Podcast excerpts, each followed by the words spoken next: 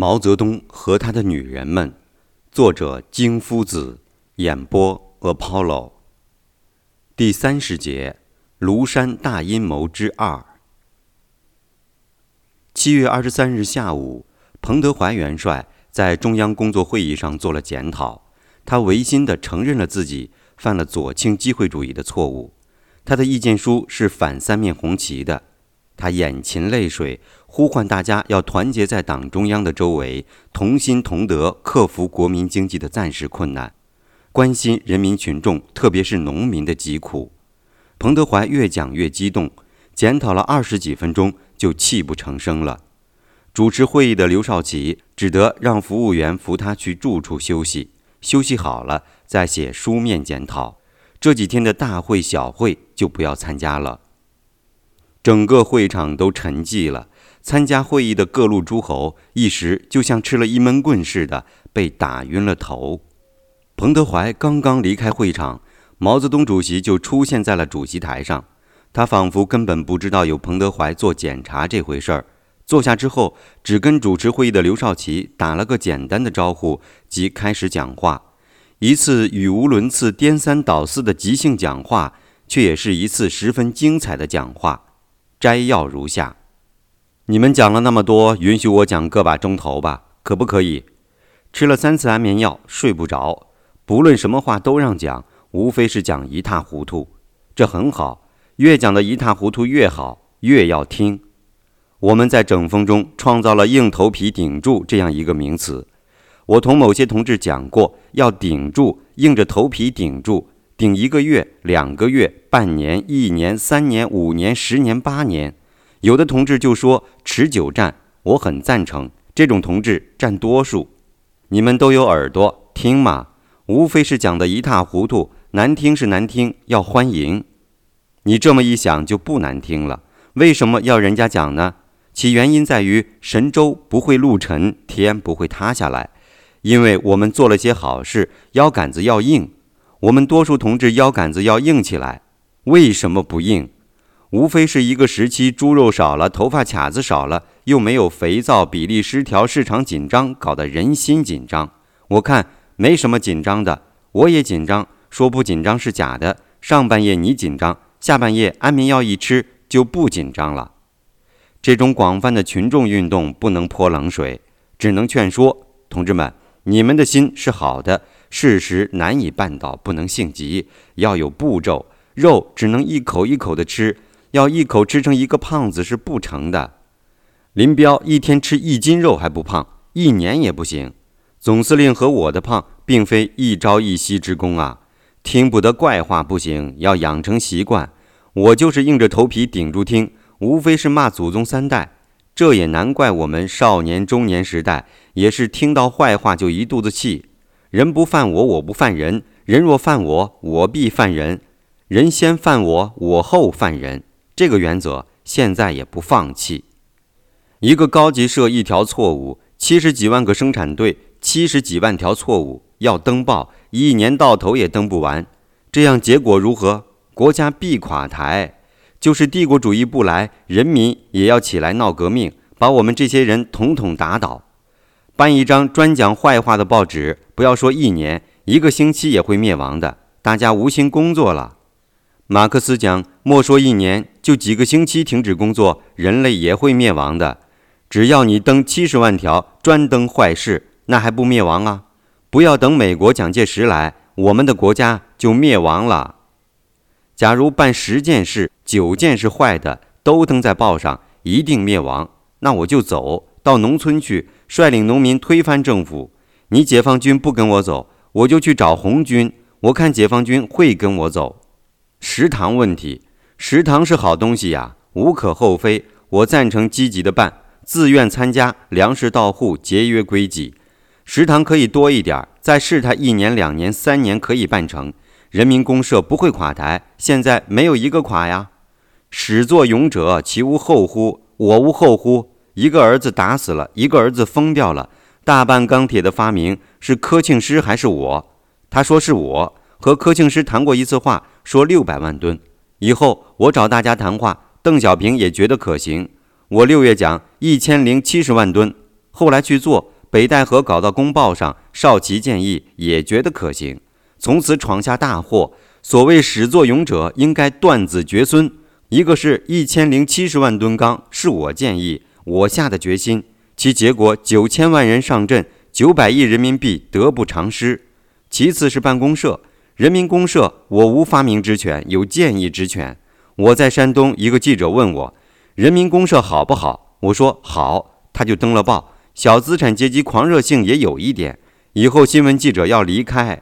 我有两条罪状。一条叫做一千零七十万吨钢大炼钢铁，你们赞成的也可以给我分一点儿，但始作俑者是我推不掉，主要责任在我。人民公社全世界都反对，苏联老大哥也反对，还有总路线是虚的，实的你们分一点儿。见之于行动是工业农业，至于其他大炮，别人也要担他一点儿。我也放了三大炮，公社炼钢总路线。彭德怀同志讲的是张飞粗中有细，他说他粗中无细，我说我也是张飞粗中有点细。公社我说集体所有制到全民所有制要有个过程，当然那个过程现在看来可能短了一点儿。我讲大体要两个五年计划，要进到全民所有制，现在看来可能要大大的延长，不是两个五年计划，而是二十个五年计划也难说呀。彭德怀的公开检讨，毛泽东的批评讲话，使得整个庐山会议的形势急转直下，且一边倒，由原来的防左纠左转为反右批右了。毛泽东讲话之后，刘少奇等人不敢怠慢下去，纷纷起而批判彭德怀。刘少奇做了批判彭德怀右倾主义的长篇发言，其中竟有如下肺腑之言：怎么轮到你彭德怀来反对毛泽东同志？如果可以反的话，我刘少奇早反了。唯有毛泽东思想是中国社会主义建设的指路明灯嘛。接着是周恩来批判彭德怀错误思想的历史根源，长达四个小时，把彭德怀的错误定为反党反社会主义性质。还有林彪、贺龙、刘伯承、叶剑英、罗瑞卿一般元帅大将们，还有彭真、柯庆施、李井泉、陶铸、宋任穷一批党政大员们。如万箭齐发，万炮齐轰，不但见死不救，而且落井下石，大有炸平庐山、停止地球转动之势。彭真紧跟刘少奇，在批评问题上很得毛泽东的欢心。颇为耐人寻味的是，中央工作会议变成了第八届第八次中央委员会全体会议。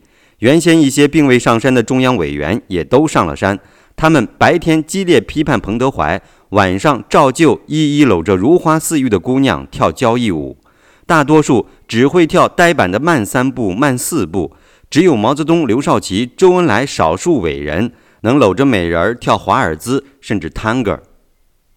彭德怀落进了圈套里，真是跳进黄河洗不清，浑身是嘴也说不明了。他一下子成为政治瘟神，原先的老同事甚至老部下们。都断绝了跟他的一切往来，争先恐后的跟他划清界限。他的错误越批越严重，最后竟由八届八中全会定为彭德怀、黄克诚、张闻天、周小舟右倾机会主义反党集团、军事俱乐部，是一次文武合璧的、有组织、有纲领、有预谋的篡党夺权的罪恶活动。全会对彭、黄、张、周等人做出了组织处理。撤销了党内外一切职务，交全党全军全国人民批判。彭德怀在名义上还给他保留了中央政治局委员的席位。在毛氏于1958年悍然发动的大跃进运动造成国民经济大溃败的事实面前，刘少奇退却了，周恩来转舵了，朱德沉默了。他们一致拥护中央决议。至于其他大员各路诸侯们，更不再力图批左纠左，而大张旗鼓地批右反右，去继续扩大毛氏大跃进的恶果，以数亿人民群众饥饿为代价，顺从了毛泽东一个人的旨意。毛主席万岁，毛泽东思想万岁，共产党万岁之类的颂歌，越加沸扬于饿殍遍野的神州大地。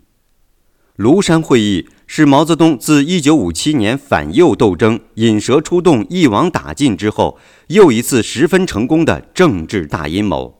在这次斗争中，批彭最卖力的是林彪、彭真、柯庆施、康生、陈伯达、罗瑞卿诸人，他们是获益最大的人，都加官进爵一级或数级。1959年的盛夏。庐山会议上表现的较有骨气的是与彭德怀并无渊源的党中央副主席陈云，唯他在整个批彭案中一言未发。第三十一节：庐山大阴谋之奇人奇事。庐山大阴谋中有几件奇人做的奇事值得一述。这几位奇人是中共大将黄克诚、前总书记张闻天、湖南省委书记周小舟。贺龙元帅、罗瑞卿大将以及毛泽东秘书田家英、李瑞、毛氏妻子江青。黄克诚，湖南永兴人，中共军队中有十大元帅、十大将，他是大将之一，亦是彭德怀的爱将，官拜总参谋长、中共中央书记处书记。庐山会议期间，他本像邓小平、陈云一样，是留守京师的大员，无需上山开会的。可是，他作为军机重臣，竟于毛泽东决心解决彭德怀问题的前夕，上庐山来找彭德怀汇报工作，从而犯了毛泽东的大忌讳，被毛氏认定是来参加军事俱乐部谋反的。于是，他成了右倾机会主义反党集团的第二号人物，遭到长期软禁和关押。事后，有人称他是在劫难逃，自投罗网。一九七九年。黄克诚平反复出，曾任中共中央纪律委员会常务书记。他双目失明，却仍顽强维护毛泽东思想的崇高地位，维护毛泽东主席之历史功绩，以证明他一生忠于党、忠于毛泽东思想。他晚年最仇恨作家白桦所做的电影剧本《苦练》。张闻天，中共著名理论家，自1935年中共遵义会议起。任中共总书记，直至一九四五年中共七大。在七大以前，中共未设过主席一职，总书记即为最高领导人。七大后，毛泽东自封党主席，独揽大权。在陕北十年间，一直由张闻天主持中共中央日常工作，对毛泽东独断专行的作风多有批评掣肘。因之，两人结下芥蒂。中共七大之后。他即被降格为一名无实职的政治局委员，被排挤出权力核心。一九四九年之后，挂名为国务院外交部副部长。一九五六年中央八大之后，他被再次降格为政治局候补委员，仍挂名国务院外交部副部长。庐山会议上，他曾就国民经济存在的严重问题，跟彭德怀交换过意见，取得过默契。他在毛泽东印发彭德怀意见书、发出批彭的信号后，愤而做了长篇发言，表现了他忧国忧民之良知。毛泽东领头批判彭德怀之后，他自知灾祸难免，多次要求跟毛泽东个别谈谈，毛泽东却不肯接他打来的电话，也不肯召见他，更不肯放过他，而于八月二日给他写了一封信。龙飞凤舞，颐指气使，极尽幸灾乐祸、嬉笑怒骂、人格侮辱之能事。洛甫兄，怎么搞的？你陷入那个军事俱乐部去了？真是物以类聚，人以群分。你这次安的是什么主意？那样四面八方勤劳辛苦，找出那些漆黑一团的材料，真是好宝贝。你是不是跑到东海龙王敖广那里取来的？不然何其多也！然而一展览全是假的，讲完后两天你就心慌意乱，十五个吊桶打水，七上八下，被人们缠得脱不开身，自作自受，怨得谁人？我认为你是旧病复发，你的老而又老的疟疾原是从远未去掉，现在又发寒热症了。昔人淫虐词曰：“冷来时冷得冰凌上卧，热来时热得蒸笼里坐。”痛时节痛得天灵破，战时节战得牙关错。只被你害杀人也莫割，只被你害杀人也莫割。真是寒来暑往人难过。同志，是不是？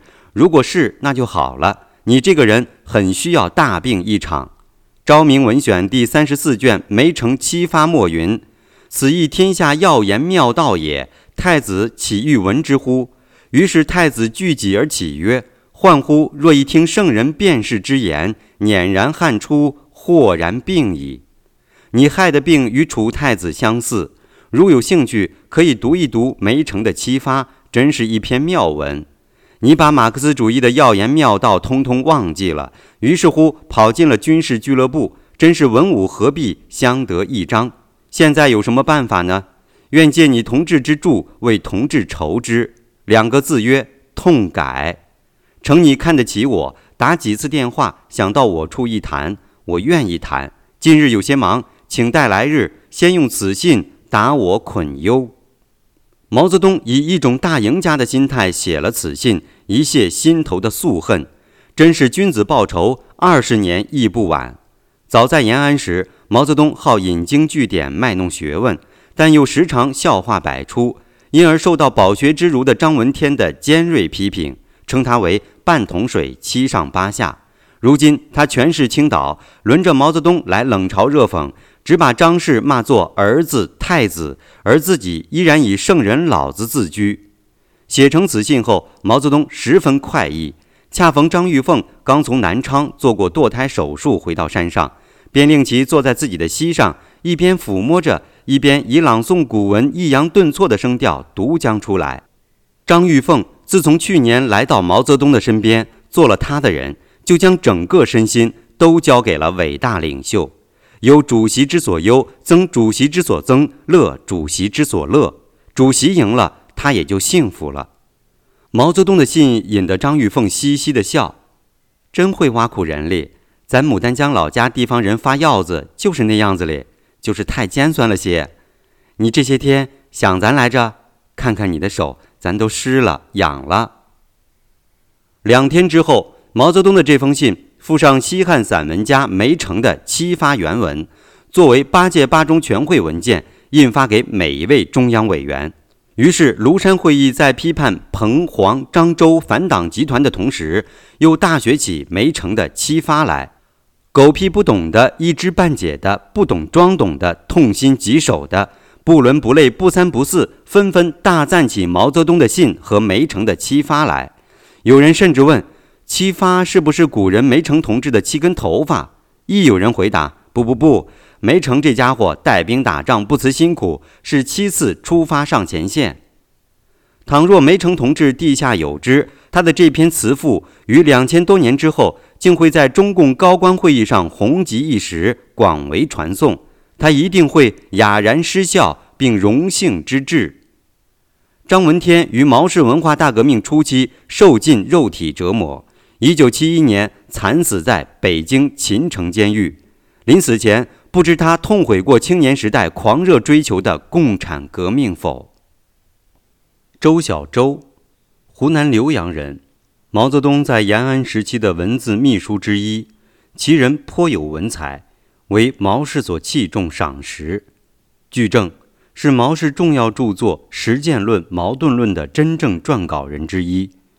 一九四九年之后，毛泽东将他放了外任，回湖南担任省委第一书记。兼军区第一政委，并许诺，先交给你一个省做试验，管好了，另给你更大的责任，颇有日后再予以提拔重用之意。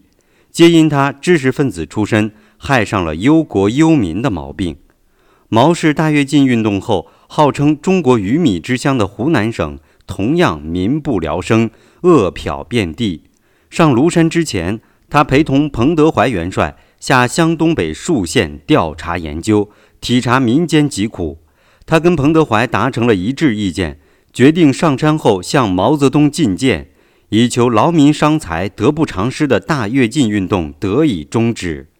他自恃毛氏信任他、关爱他，当能听得进他反映的实际情况。可是毛泽东高高在上，骄奢淫逸，罔顾下情，一意孤行。他几次求见，均被婉拒。他遂与彭德怀商量上万言书，彭德怀敢做敢当，万言书只署了自己一个人的名字。他对毛泽东包括好色不倦之类的私生活等等，多有微词和非议，又都为康生的内务系统所知悉。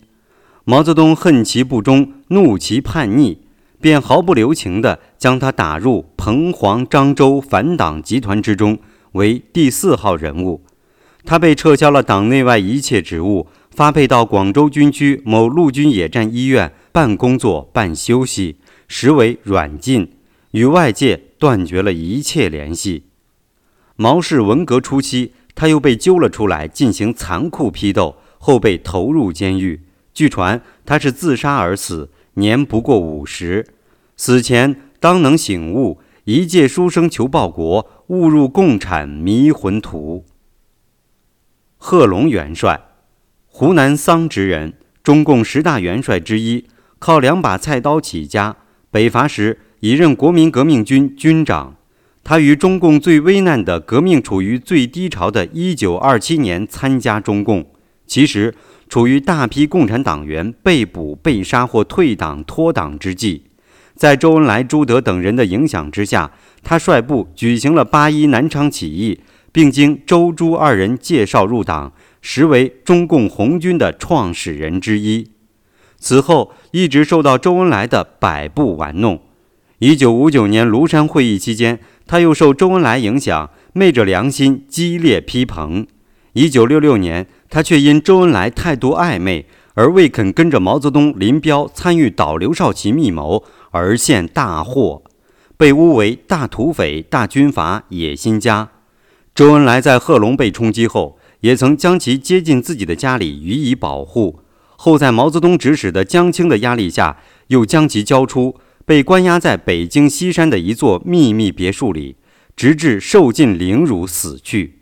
据说临死前对其妻子薛明说，自己的一生唯一的亏心事，是一九五九年在庐山不该跟着他们指周恩来批斗了彭德怀副总司令。罗瑞卿，四川南充人，中共十大将之一。井冈山时期为林彪红一军团保卫处处长，延安时期任毛泽东的中央警卫团团长。一九四五年后任华北野战军罗耿兵团司令员。四九年后任中共国务院系统公安部部长，军委系统的北京卫戍司令，深获毛泽东的信任，被毛戏称为“罗长子”。一九五八年夏，毛泽东欲往长江三峡游泳，罗瑞卿率领一个先遣小组往三峡试水。罗氏为表忠贞，在三峡三次着水，即被淹死。后给毛泽东回了一封急电：“主席，三峡滩险流急，不宜畅游。”一九五九年，毛泽东回韶山，他亲任警卫，甚为尽力。之后，毛泽东将他提拔为中共中央政治局委员。中共中央书记处书记、国务院副总理、解放军总参谋长、中央军委秘书长，仍兼任公安部长，负责京畿防卫及党政军特于一身，权倾一时。可是，一九六二年以后，毛刘分裂，明争暗斗，他倒向刘少奇、彭真一派，成为刘鹏在军中的台柱。一九六五年的秋冬之际，毛泽东决定打倒刘少奇。首先拔除他这类钉子，于该年十一月将其秘密诱捕。罗瑞卿被剥夺了兵权，失去了自由。一九六六年五月，毛又将其打成彭真、罗瑞卿、陆定一、杨尚昆反革命阴谋集团，为第二号人物。一九六七年，因不堪毛氏之红卫兵凌辱，而从关押他的三层楼上跳楼自杀，未遂，只跌断了一条腿。后被长期囚禁在秦城监狱。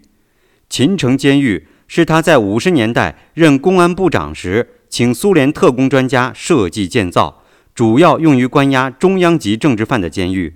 他自己建造的高等监狱，最终却成为自己的归宿。他的女儿罗点点后来在《红色家族档案》一书中有一段回忆文字提到，他被囚禁在秦城时。总是听到隔壁有人大喊大叫，不知是个什么人物。因是单间号子，采用的是苏联老大哥无产阶级专政的高级智能墙壁、门窗、桌椅、床铺、浴缸、抽水马桶等，皆为海绵胶皮包裹，且各有单独的放风天井，绝无跟其他囚犯见面的可能。后因罗氏在秦城关押的久了。他才打听出来，隔壁号子里关押着右倾机会主义反党分子彭德怀。他大惑不解，并认为是奇耻大辱，怎么可以把我跟彭德怀关押在一起？他有什么资格住在秦城？他是庐山会议上反对过毛主席的反党分子。我是无限忠于伟大领袖毛主席，忠于伟大统帅毛主席的。罗瑞卿于一九七八年重获自由，官复原职。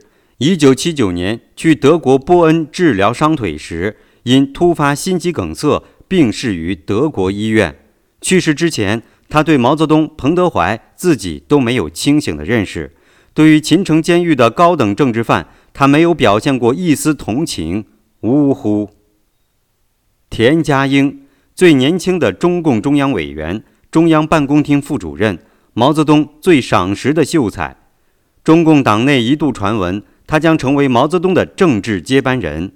庐山会议上，他认清了毛泽东为一己私利而残害忠良的师德品行，大为失望，甚至痛心疾首。据他的好友李锐后来撰文回忆，他一度有过。站在庐山锦绣玉清的悬崖上轻声的打算，后为李锐悄悄劝止。其实他对李锐说：“伴君如伴虎，难得糊涂，度日如年呐。”一九六六年初，毛泽东又为一己之私欲，不顾国计民生，不惜生灵涂炭而调兵遣将，悍然发动文化大疯狂的前夕，这位有才华、有抱负、有历史责任感的才子。这位在毛泽东身边工作了二十多年的知识分子，终于万念俱灰，回天乏力，愤而自杀，向毛泽东进行了最后一次施剑。他死后，毛泽东丝毫不为所动，斥之为小叛徒一个。李锐，湖南平江人，为中共闻死见之典型人物，颇有湖南人的侠义气质。十七岁，大学未毕业即投奔延安。在胡乔木手下从事文字工作。不久，毛氏开展排除异己的延安整风运动。毛氏的情报头领康生发起了除奸运动。李瑞被疑为敌特，而被关入窑洞监狱。他的妻子为延安地区几大美女之一，亦被毛氏秘书邓丽群找去询问，令其揭发丈夫问题后，竟遭奸污。一九四九年后，李瑞任中共湖南省委宣传部长。任上著有《毛泽东同志的青年时代》一书。一九五七年调毛泽东办公室工作，任毛氏的工业秘书，先后数度陪同周恩来、毛泽东等人视察长江三峡。他激烈反对三峡建坝。一九五九年六月，跟上庐山开会。他不爱跳舞，喜欢思考和读书，跟着彭德怀、黄克诚、田家英、周小舟、周礼等几位湖南老乡聚在一起。议论毛氏发动大跃进之过错得失，彭德怀案发之后，他竟然要拉上周小舟一同去毛泽东住处找毛氏本人当面辩论，却被老成持重的黄克诚劝阻。黄克诚天真的认为不要再去激怒主席了，大家做个检讨过关算了。其实他和田家英等人的言行都在毛泽东耳目的掌握之中，只是念其年轻，怜其有才，放他一马罢了。一天，由刘少奇主持中央委员会议，听周小舟做检查。周小舟被连日批斗之后，精神上、肉体上已濒于崩溃。做检查时，竟把田家英、胡乔木、李锐等人私下议论毛泽东私生活的种种，一股脑兜底供了出来。李锐不是中央委员，只是坐在后排列席而已。当他听周小舟的检查涉及到了田家英等人，他连忙站起来，大声说。小周同志，你记错了，那些话是我李锐讲的，跟田家英无关，你不要冤枉人了。李锐此举自然使得那些但求无过、明哲保身、见死不救、落井下石的中央委员们大为惊讶，无地自容，更使得主持会议的刘少奇十分气愤。素以修养著称的刘少奇，竟然一拍桌子，大声呵斥：“李锐，你出去！”你不是中央委员，你没有资格参加会议，更没有资格发言。离开，离开，这里没有你的事。刘少奇声色俱厉，实际上却保护了李瑞和田家英。庐山会议后，李瑞被调离中央办公厅，到化工部当一名副部长。后来又到水电部任副部长。一九六四年，中共高层内部斗争日趋激烈，李瑞被下放到安徽省一座偏远的农场劳动锻炼。一九六七年秋天，毛泽东的文革大将陈伯达、康生想到了他，也许对于打倒刘少奇有用处，便派专机把他从安徽逮捕回北京，投入秦城监狱。他没有交代出多少有用的东西，因为他只做毛氏的工业秘书，而非刘少奇的工业秘书。他后来说：“写检讨揭发这玩意儿，你检讨的越彻底，揭发的越深入，你本身的问题就越严重。只能浅尝辄止，多一事不如少一事，少一事不如根本没那回事。”他好读书，好书法，好做旧体诗，也好骂娘。在秦城监狱享受单独监禁。日夜研读，改造罪恶。后来他身上长了疥疮，向医护人员要了一瓶紫药水涂过患处之后，他突然发现紫药水可以用来当墨水作诗，小棉签则可以全当笔使。纸呢，只好委屈于毛选四卷的天头地角了。于是红宝书的天头地角被他密密麻麻地写满了旧体诗，感时探节，对影探月，内容隐晦。起初。看守人员还以为他在写学习毛选的心得体会，多次表扬过他。后来发现他在写字句整齐、艰涩难懂的东西，便把他的毛选四卷、紫药水、小棉签悉数没收，而另发一套崭新的毛选给他。一九七六年，毛泽东病死，四人帮被捕之后，李瑞恢复了工作，历任中央委员、水电部副部长、中央组织部副部长。在胡耀邦手下大胆平反全国冤假错案而不遗余力，他仍然保持着直言犯上的习性。邓小平、陈云、胡耀邦均不喜欢他。他六十七岁即退休，挂名中央顾问委员会委员，但他仍然不甘寂寞，忧国忧民。他著书立说，继续反对长江三峡建坝工程。中共领袖们历来好大喜功，一意孤行。于一九八四年决定成立三峡省，以备大兴三峡工程。李瑞不必厉害，给中共中央六位常委写信质问：难道你们要犯毛泽东都不敢犯的错误，遗祸于子孙吗？再说他在秦城监狱被没收的那套毛选，后来退还给他，他也将上边的旧体诗摘抄下来，编成一集，交由湖南人民出版社出版，曰《龙胆子集》。他还著有《庐山忆旧》，大陆出版称为《庐山会议实录》等书。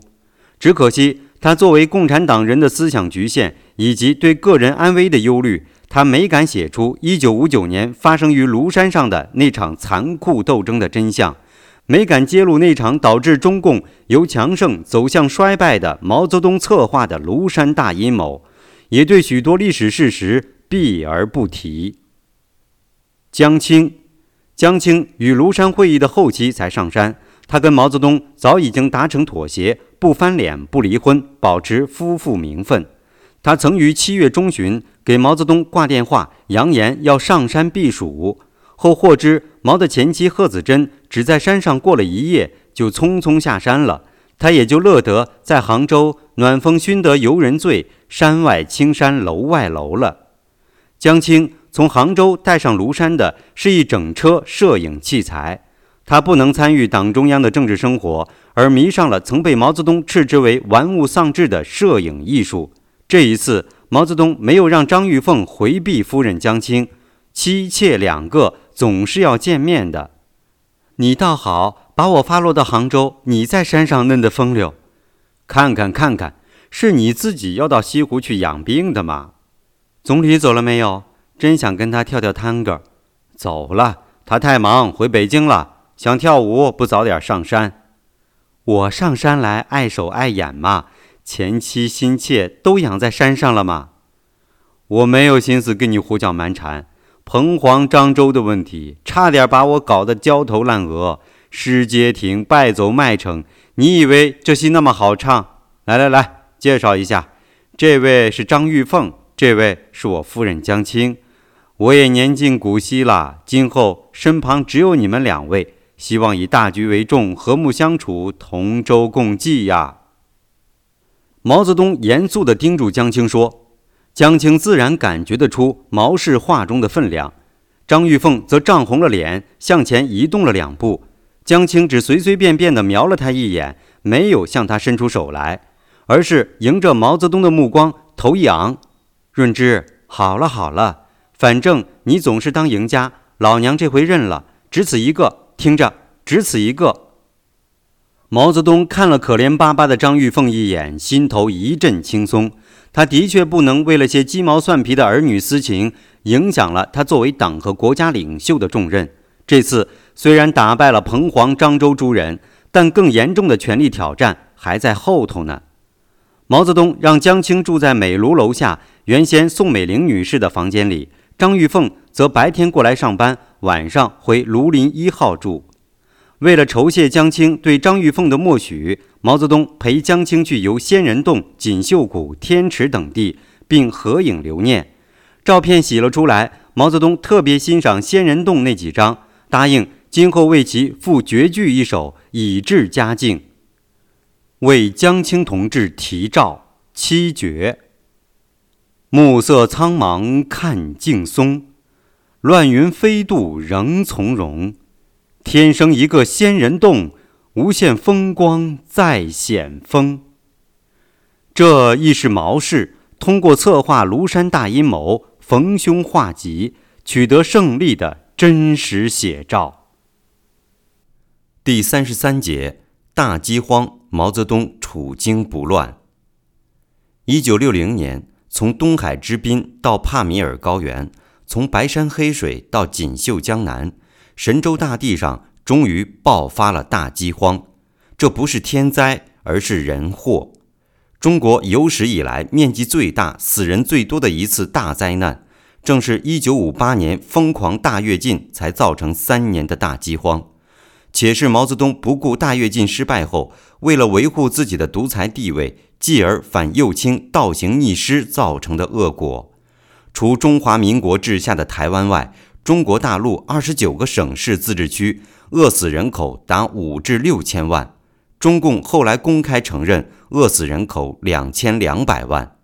实际上是从一九五九年冬天开始，各省市自治区即在深入揭批彭德怀恶毒攻击三面红旗、污蔑人民公社大好形势的反党罪行的同时，陆续向中共中央呈报各种缩小了的灾情。连历史上号称“湖广熟天下足”的湖北、湖南、广东、广西四省区，都向中央告急。人民公社食堂严重缺粮，用瓜菜替代。百分之七十以上的社员群众患有水肿病，许多人全身浮肿死亡。更不用提安徽、山东、山西、陕西、贵州、甘肃、青海、内蒙、辽宁这些历史上的缺粮省市。许多地方发生了大队武装民兵集体抢粮的恶性事件，还发生了易子而食、烹食人肉的人间悲剧。这些灾情报告大都经中央书记处总书记、副总理邓小平转呈国务院总理周恩来，周恩来再转呈国家主席刘少奇，刘少奇却不敢转呈毛泽东。他历来对毛泽东畏惧三分。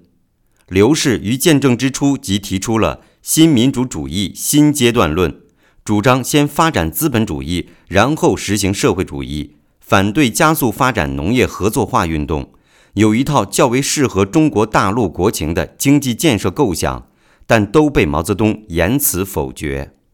毛泽东于1950年利用电影《清宫秘史》批判卖国主义，1951年利用电影《武训传》批判改良主义，1952年。批判资本家有功论，一九五五年批判农业合作化运动中的小脚女人，矛头都是直接指向刘少奇的。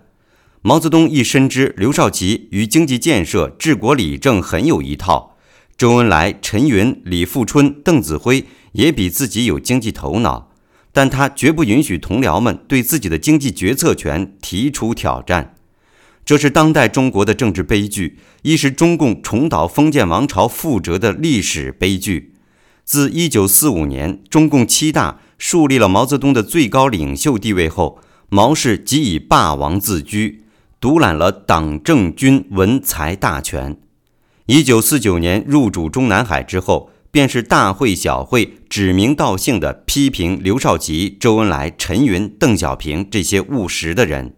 他高高在上，却十分讲究批评艺术，有时是玩笑式的，有时是规劝式的，有时是明里表扬、暗里批评。毛泽东说话慢慢腾腾，幽默风趣，加上引经据典，玩世不恭，颇为动听。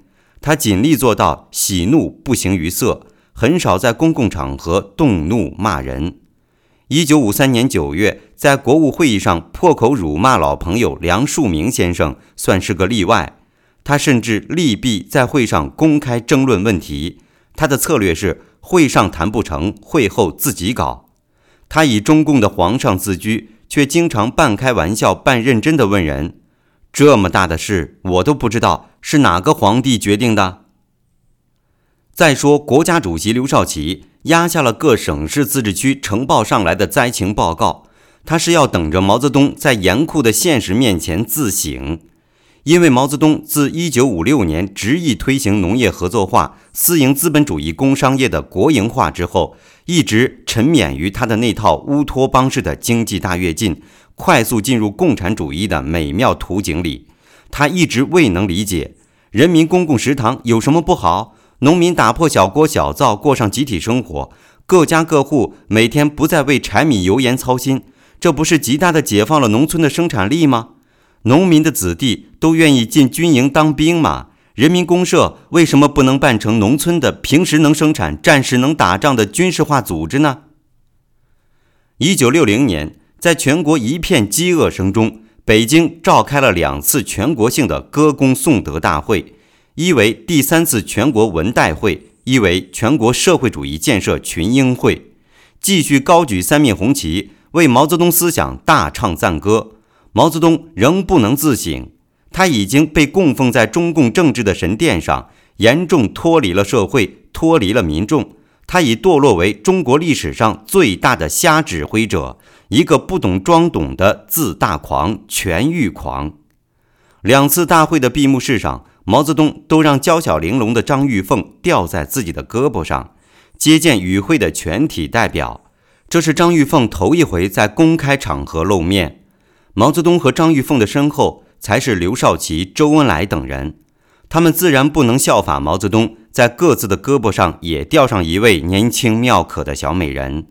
被接见的大会代表们当然不能了解内情，他们在热情地高呼“毛泽东万岁，党中央万岁”的同时，只能猜想毛主席老了，出门动步身边要有个小护士照顾了。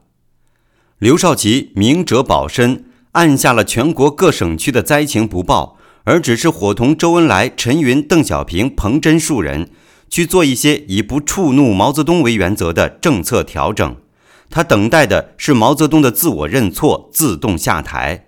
毛泽东本人是怎样了解全国大饥荒的灾情的？此事还需要提及当时的中央办公厅副主任、中南海警卫团负责人汪东兴。汪东兴是井冈山根据地出来的红小鬼，十几岁起就在毛泽东的身边当书童、通讯员。延安时期升了卫士长，是毛泽东最忠诚的随身卫士。一九六零年的某天，毛泽东坐在南海北边的石凳上，听汪东兴汇报中央警卫团战士干部的思想情况，特别是保卫毛泽东本人的全连战士的生活和学习情况。毛泽东倒是要求汪东兴在任何时候、任何情况下都要对他讲真话，报告事情真相。这是性命攸关的大事呢。毛泽东从来不敢粗心大意。汪东兴恭敬地望着毛泽东，据实报告说：全连干部战士一百九十三人都从家里的来信中得知家中的灾情，其中亲人得水肿病的、死亡的、生活有困难的有一百五十四人。占全连人数的百分之七十九点八。战士董方会说：“毛主席住在北京，知不知道农民的生活？粮食打下那么多，都运到城里去了。”战士许国如说：“叫人们吃菜，是不是毛主席下的命令？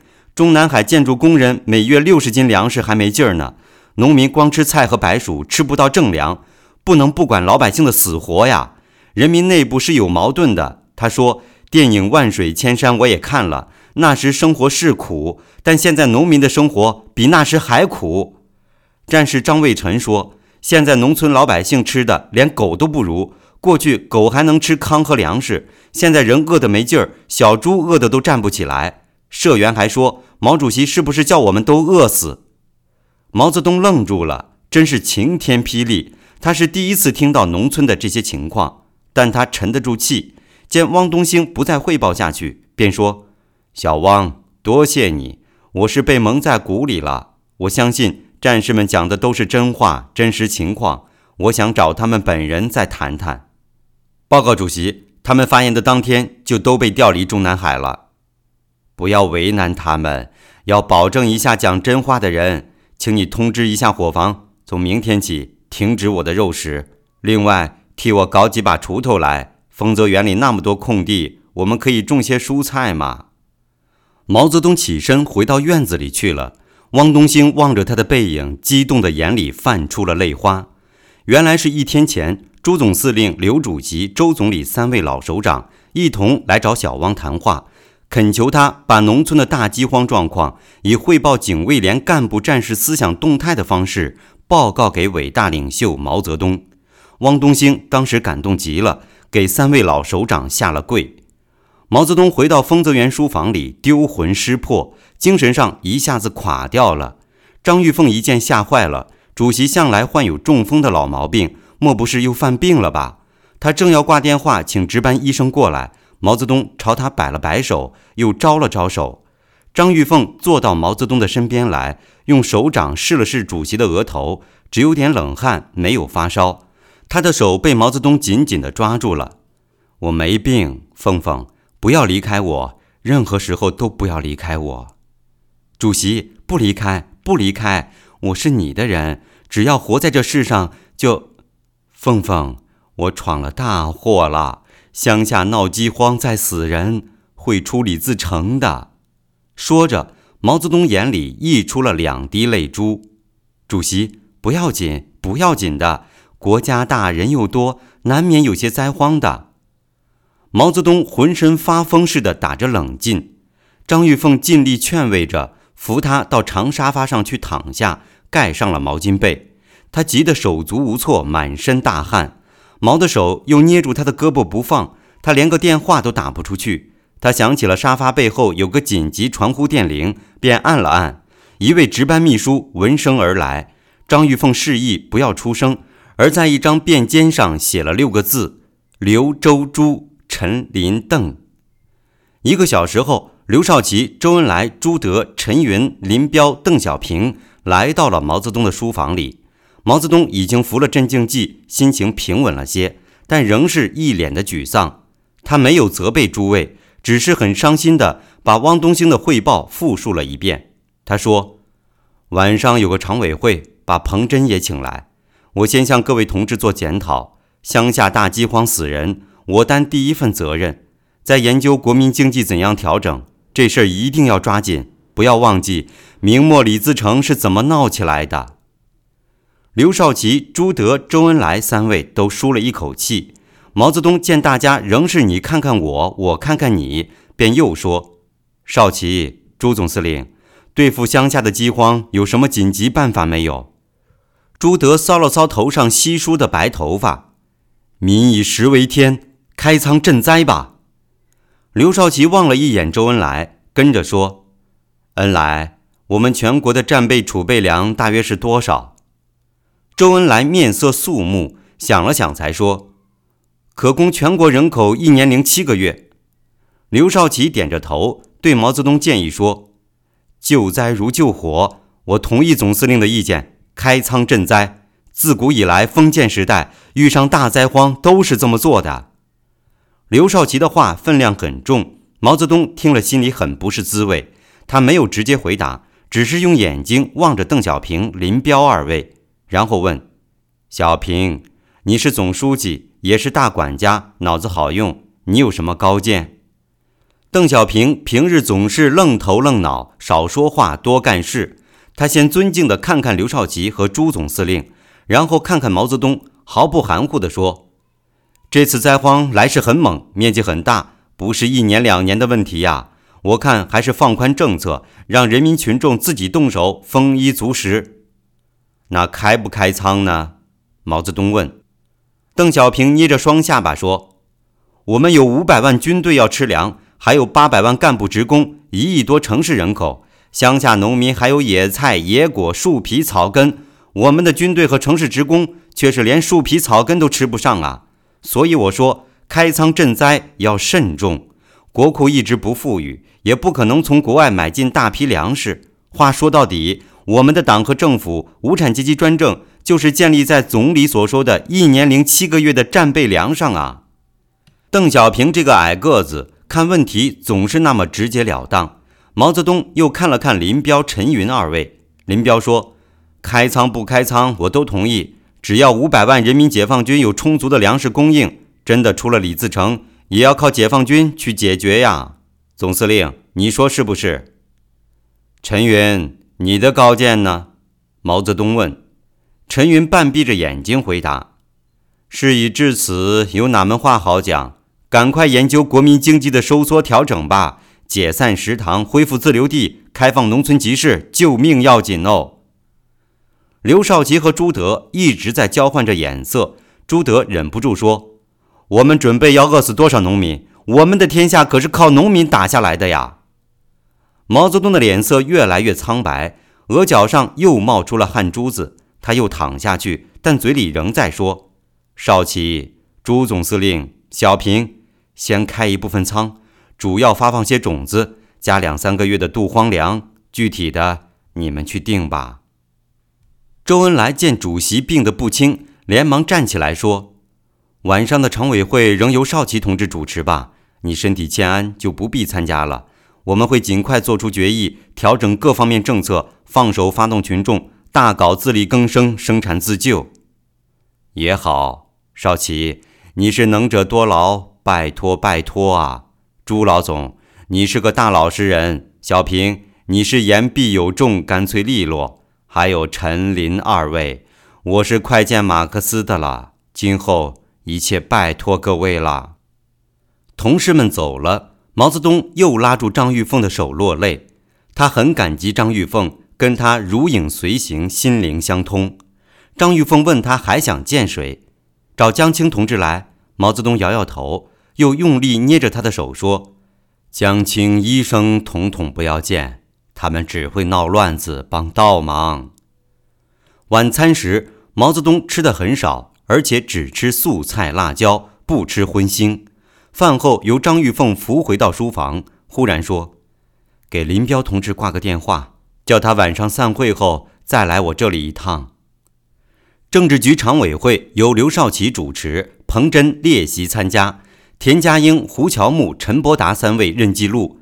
决议立即向全党全军全国人民起草一封关于农村人民公社当前政策问题的紧急指示信。先用电话迅速下达至全国各地，内容十二条：农业方针全面退缩，坚决制止一平二调共产风。凌晨一点，常委会散会，林彪单独来到丰泽园毛泽东的书房里。毛泽东的情绪已经稳定了。张玉凤给林副主席上了茶，便退到屏风外。毛泽东说：“林老总，我们可能要打败了，你估计？”这回陆海空三军会不会迎接彭德怀？林彪堆起满是皱纹的笑脸，他当然懂得眼前这个军委主席指的是什么。于是他汇报起军队工作来。当前全军战士干部正在深入揭批彭德怀、黄克诚反毛泽东思想的错误言论，在这个基础上，又大力开展学习运动，读马恩、读列宁、斯大林著作，又特别是读毛主席的著作。毛选四卷是军队政治思想教育的基础教材。毛主席的书不但战士要读，干部更要读。军队工作千头万绪，一定会坚持政治挂帅、思想领先、党指挥枪的原则。张玉凤一次又一次给他们上茶，他发现听了林彪的汇报，主席的气色好多了，脸上有了笑容。他仍像往常一样慢慢吞吞地说。干部战士读马列、读毛著要有区别。战士文化水平低，可以选些内容浅、易懂易读的文章来读，比方说纪念白求恩、为人民服务、愚公移山之类。连、营、团三级可以要求读矛盾论、实践论。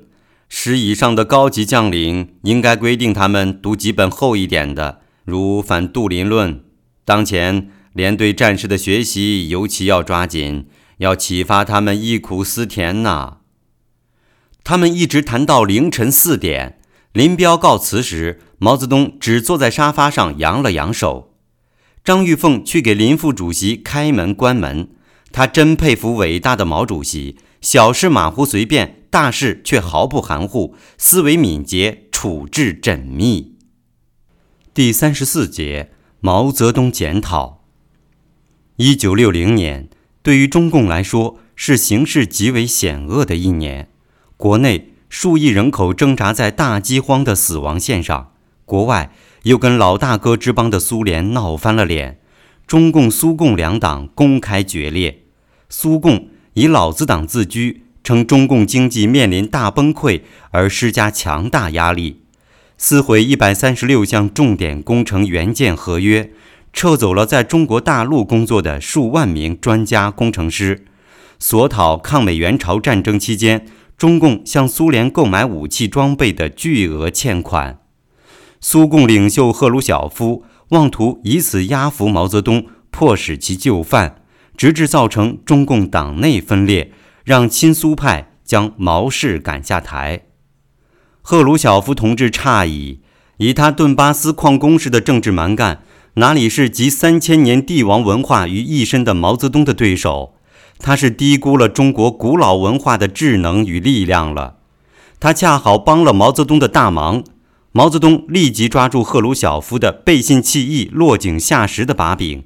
来激发中国臣民的偏激狭隘的爱国情绪、排外情结，来同仇敌忾、矛头向外，从而使得毛泽东能够把他的致命伤——经济大崩溃的直接责任化解为三大部分：自然灾害、苏修逼债、政策偏差。当然，即使如此，毛泽东仍不能回避和转嫁他自身的错误问题。一九六零年九月和十月。毛泽东在自己做不做检讨、如何做检讨的问题上犹豫迟疑了整整两个月，但他从来没有想到过引咎辞职，自信党内无任何人敢于公开请他引咎辞职。无产阶级政党的领袖绝不玩弄资产阶级国家首脑的那套做法。至于检讨、自我批评，自然是可以做做的。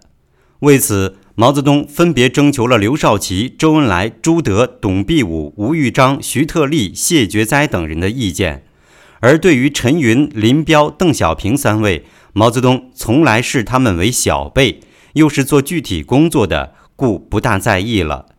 刘少奇说：“还是以党中央集体名义做检讨比较妥当，错误责任不在党主席个人嘛。”毛泽东却看出了刘少奇的良苦用心。以党中央的名义做检讨，等于公开承认党的过渡时期的方针政策全错了，工业农业全搞糟了，三面红旗也从此寿终正寝了，今后再无回旋余地。刘少奇真是有水平，厉害着呢，今后得加倍小心才是。周恩来说，他国务院总理首先检讨，因为他是在第一线总管经济工作的。毛泽东很欣赏周恩来的回答。啊，党内党外，他都是外交握拳的干才，在此关键时刻勇于承担责任，是真正的聪明人呐。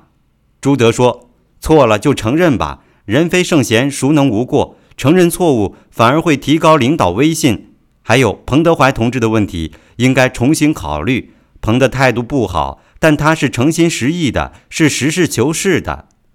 毛泽东对于朱总司令向来怀有三分敬意，也很放心。大老实人一个，无才便是德。朱德是最无政治野心的人。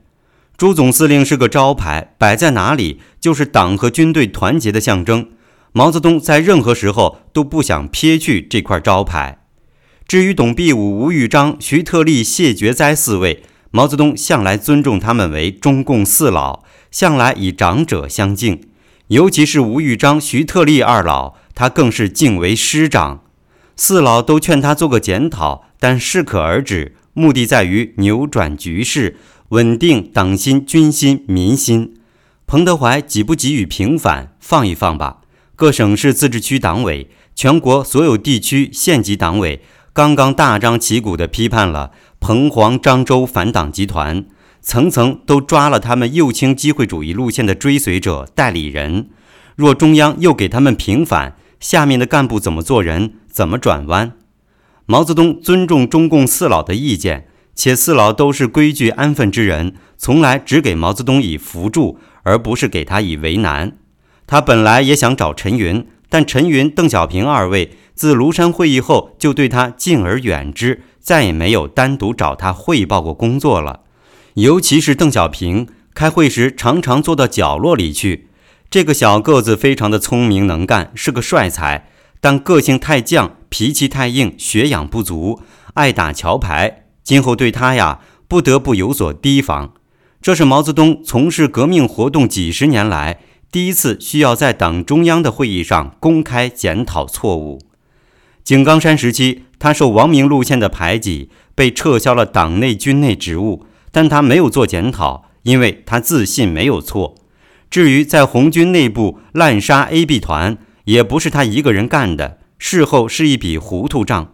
延安时期。他指示康生的社会情报系统在党内大搞锄奸运动，的确错整了许多同志。连在重庆工作的周恩来，在北方局工作的刘少奇，在太行山八路军总部工作的朱德、彭德怀，都提出了反对意见，甚至是抗议。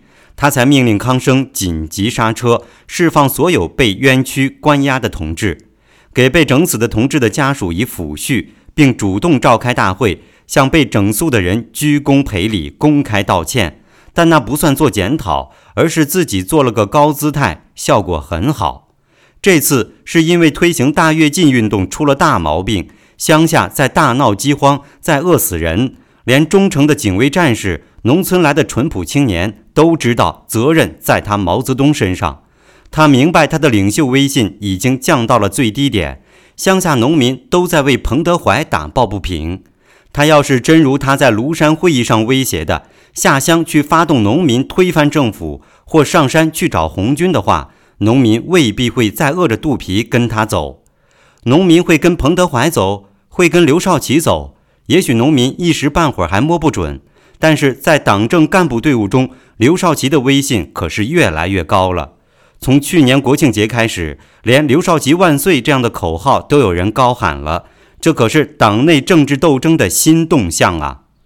毛泽东深居简出，居然在丰泽园的院子里种了些番瓜、红薯、辣椒，表示他要带头搞瓜菜带，过苦日子。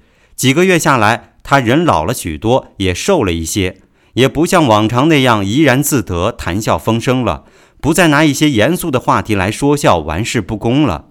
有一天，他忽然问张玉凤：“凤凤。”你看过一曲叫《霸王别姬》的戏吗？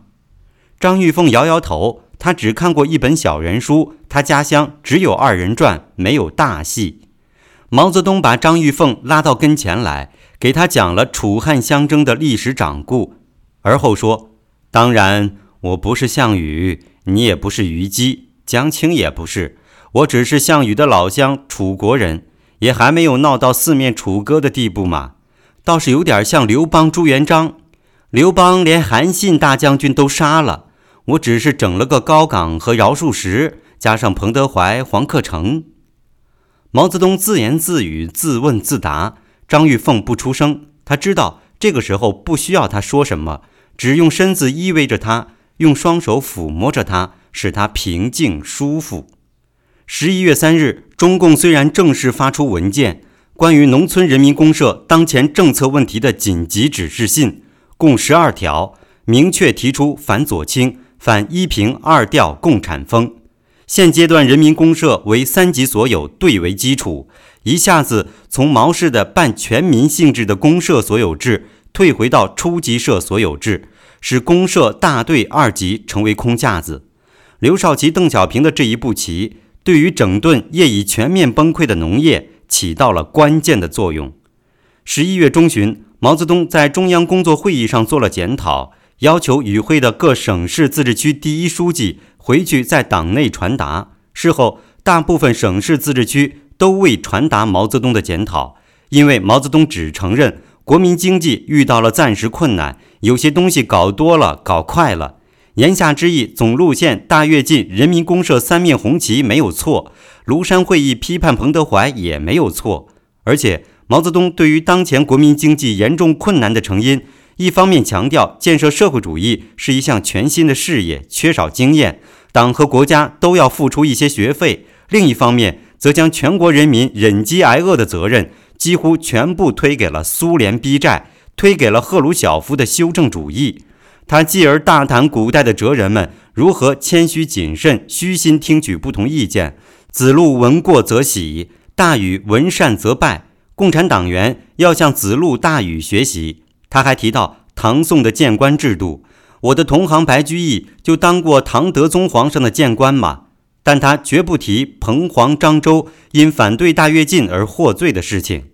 他还号召全党全军全国人民团结起来。同心同德，咬紧牙关，勒紧裤腰带，渡过难关。他表示带头不吃肉食，请求减低口粮供应，并说已在住所的院子里种植蔬菜，跟全国人民一起过苦日子，搞瓜菜年代。他还表示自己要真正退居二线，潜心研究马列理论，不再过问党政军的日常事务，特别是不再插手国民经济方面的工作。在这方面，刘少奇、周恩来、陈云等同志都比自己高明。今后一切都交由他们去分兵把口，相信道路曲折，前途光明，胜利一定属于自力更生、艰苦奋斗的人民群众。毛泽东确实是个高明的政治家、演说家，他说的不少与会者都红了眼睛，动了感情。特别是他谈到自己停止肉食，要求降低口粮标准。在自己的住所里种植蔬菜时，真比越王勾践卧薪尝胆的决心还要大，还要催人泪下。与会者感到伟大领袖闻过则喜，有错则改，全党有福，全国人民有福啊！在中央工作会议上做过检讨之后，毛泽东一身轻松，他决定暂时读书，离开北京，到南方去过冬天。他的出行仍是坐专列，身边只带了一个张玉凤。到了江南，何愁佳人？他对张玉凤说：“彭德怀说他无官一身轻，我现在也是一身轻了。你跟着我都去做陶渊明。陶潜居士你晓得吗？他不肯为五斗米而折腰，他很会生活，选了庐山那样一个地方结庐而居。你我选上海西郊、杭州西湖、武汉东湖、广州小岛、南宁名园而居，如何？采菊东篱下，悠然见南山。”他写的最好的是《桃花源记》，归去来辞。第三十五节：毛泽东游江南。人人都道江南好，游人只合江南老。一九六一年，正是主持中央日常工作的刘少奇、陈云、邓小平、陈毅、李富春诸人，为拯救被毛泽东搞得一团糟的、处于大崩溃的国民经济而忙得焦头烂额的一年。他们夜以继日地做调整和补救工作，召集各种会议，听取各方面意见，起草各种文件，缓和各方矛盾，纠正党内五风：浮夸风、共产风、贪污风、吃喝风、腐化风。刘少奇负总责，周恩来、陈毅安抚国内知识界，陈云负责经济压缩调整，邓小平则组织人马调查研究，起草各种文件条例，其中。以陈云、李富春在经济领域的主意最高，贡献最大。低出高进，货币回笼，降低标准发放票证，收缩开支，计划供应，其实是一次控制性的通货大膨胀。当然，经验是现成的，把苏联老大哥于二十年代经济极度困难时期行之有效的那一套悉数搬过来就是了。这一年。最为忙碌的，可能要算小个子的书记处总书记邓小平。在刘少奇的直接领导下，由他起草的中共中央纠左文件有《农村人民公社工作条例》（通称《农业六十条》）、《工业七十条》、《高教六十条》、《后来还有个文化十条。当时中央书记处各文件起草小组有个笑话：有人到处拉，有人到处抹。心照不宣，这个有人自然是指毛泽东了。好大喜功，刚愎自用，瞎指挥，左倾蛮干，浮夸风，领导国民经济建设，形同儿戏，像一个大小便失禁的人，随处乱拉，倒让他们来收拾。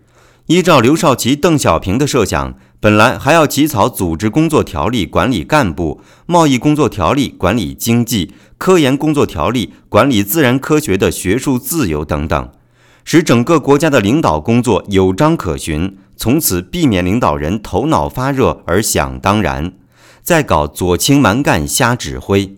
但过了不久，这项工作就受到毛泽东的严词训斥：搞那么多条条杠杠，束缚人民群众的手脚。你们想奉行新的教条主义，条条专政就是资产阶级专政，我第一个反对。在中共党内，毛泽东可以反对一切，但谁都不可以反对毛泽东。毛泽东虽做了检讨，退居二线，可牢牢抓住情报系统和军事指挥权不放。刘少奇、邓小平诸人为求自保，只好俯首帖耳了。一九六一年一月中旬，刘少奇主持八届九中全会，制定了收缩、调整、充实、提高的全面收缩国民经济的八字方针，对毛泽东一九五八年以来的狂热的经济政策紧急刹车。竭力挽救数亿人民于水火之中。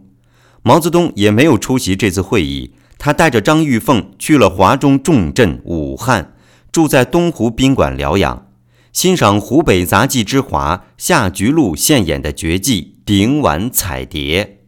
夏菊露年轻貌美，穷苦出身，自然是衷心热爱毛主席。毛主席则对他柔弱无骨的腰肢特别有兴趣。并亲手抚摸着问道：“怎么练出来的哟？”小夏的交谊舞也跳得不错，他的一双水灵灵的大眼睛一眨不眨地盯着伟大的救星毛主席。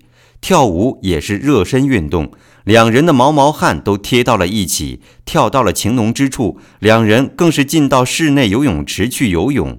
小夏水性也不差，跟伟大领袖打水仗之后，再一起躺在池边的毛巾被里去休息。东湖水面开阔，风光如画，胜过杭州西湖。毛泽东在北京发过誓，要过苦日子，不吃猪肉。这并不妨碍他天天都吃武昌鱼。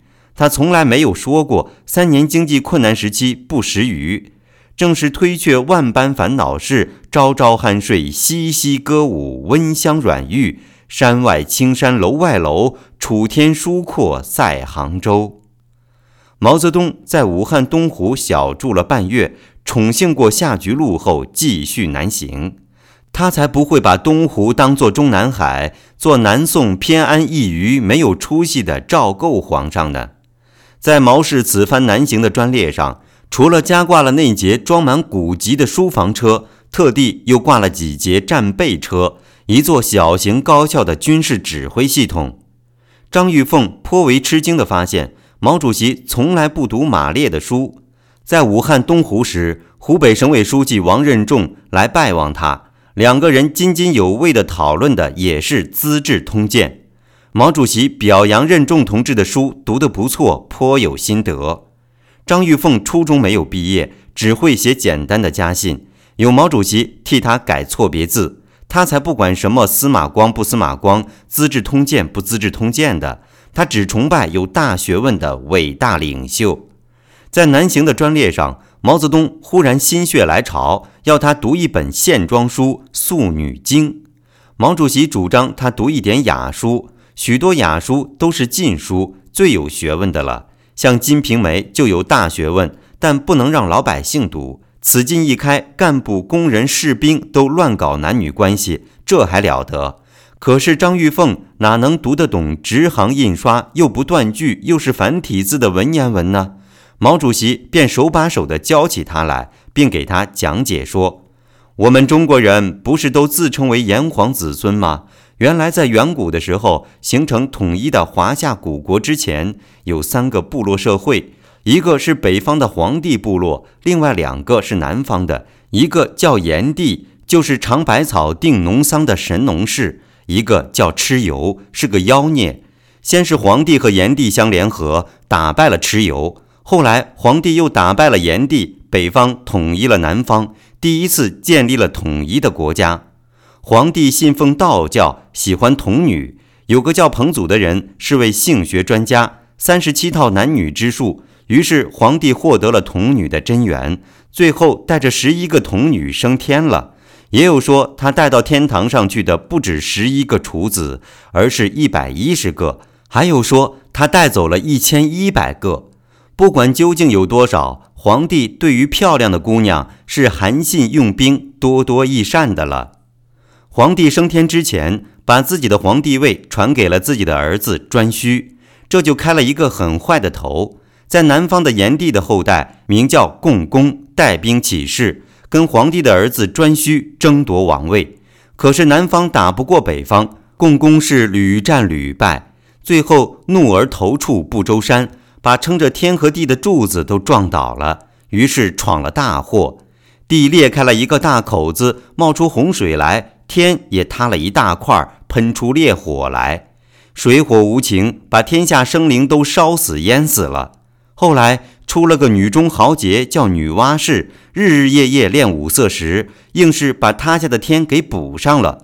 他又斩了海边巨鳖的一条足，把不周山的天柱重新撑了起来。最后又动手用泥巴捏人，分出了男女。女娲是真了不起吧？妇女最伟大吧？女娲氏之后，中国出了许多好皇帝，尧、舜、禹。张玉凤听得出了神。每回听毛主席给他讲这类典故，他总是由衷的崇拜，觉得自己是这个世上最幸福、最幸运的人了。只是一次也没有跟他讲过马克思、恩格斯、列宁、斯大林的故事。那些故事大约是留着在关键性的大会小会上才肯讲的。主席，《素女经》上有三十七套招式，就是三十七套男女之术。可惜年纪大了，就看你的了。主席，老百姓都看这种书吗？那是陆定一、周扬他们的事情，反正我们能看。你坏，你坏！主席，轻点儿，咱好像又有了。什么又有了？我还不错吧？你没有按时服那些方子。是的，咱真想替你。峰峰，听话，现在可不行，今年不行，懂吗？今年麻烦太多。或许过一两年能行，我给你安排最好的医生。咱怕离开你，咱不想离开你。我也是，别的都是过眼烟云，只有你一个最稳定，陪我到老，是不是？这年的三月，毛泽东带着张玉凤到了广州，住在小岛林园，趁便参加了一次中央工作会议，正式通过了农业六十条，一切由刘少奇去揽总。邓小平却不太像话，许多重要的议题，比如下令解散人民公社公共食堂这样的大事，不请示、不汇报，擅自做主，毛泽东不得不点他一下。哪个皇帝决定的？没有调查就没有发言权。事实上，是毛泽东本人与社会严重脱节。神州大地上，数亿人口在大饥荒中挣扎。许多地方的人民公社食堂不是刘少奇、邓小平下令解散的，而是粒米无存，早就不起火、不冒烟了。毛泽东没有在广州住多久，他不喜欢广州。广州商业气息太浓，各方面的耳目甚多，情况复杂。中南局第一书记陶铸成了刘少奇、邓小平的红人，活跃得很。他不喜欢越剧，拿腔拿调的，就一个红线女还不错，妩媚轻盈。但听说她是香港出生长大的，还是湖北的下菊路比较纯洁。毛泽东从广州又溜到南宁，住在名园别墅。他喜欢南宁，喜欢名园。名园有山有水，环境优雅，还有小礼堂可以看戏。南宁还有座西园，可以就近在邕江冬泳。派男女游泳健儿陪同。广西民风淳朴，西园景色不如名园。说是胡志明主席喜欢西园而不喜欢名园。兄弟之邦的领导人，萝卜白菜各有所爱嘛，求同存异吧。壮族的民间歌舞也不错，一出刘三姐唱得名满天下。那唱刘三姐的壮族姑娘黄婉秋，歌喉婉转，丽若天仙，很淳朴。来陪过两次舞，跳得不太好，但爱笑，爱红脸，有点害羞，笑得很甜很烂，像一朵含苞欲放的山茶花。本来想从南宁去昆明，昆明四季如春，昆明有座百里滇池，能不能游泳？滇池边上有座大观园，大观园上有一幅天下第一长联，清人的作品，很有气派。四六年在重庆谈判的时候，听张治中、郭沫若介绍过，他把这天下第一长联背了下来。云南省委的同志多次到北京迎接他，说西山温泉的别墅建造好了，说温泉对治疗他的风湿痛有奇效。办公厅的随行人员和卫队负责人却都不同意他去昆明，去昆明坐飞机比较方便。但毛泽东已决意此生不再坐飞机，他有高血压。医疗组的大夫们也反对，况且前不久文化部邓铸铁等人就是坐苏联的图幺五四飞机出事的，摔死在帕米尔雪山上，尸骨都捡不回来。坐专列不能去昆明，要过贵州省，高山大岭，路况不好，国民党留下的武装匪特还没有清剿干净。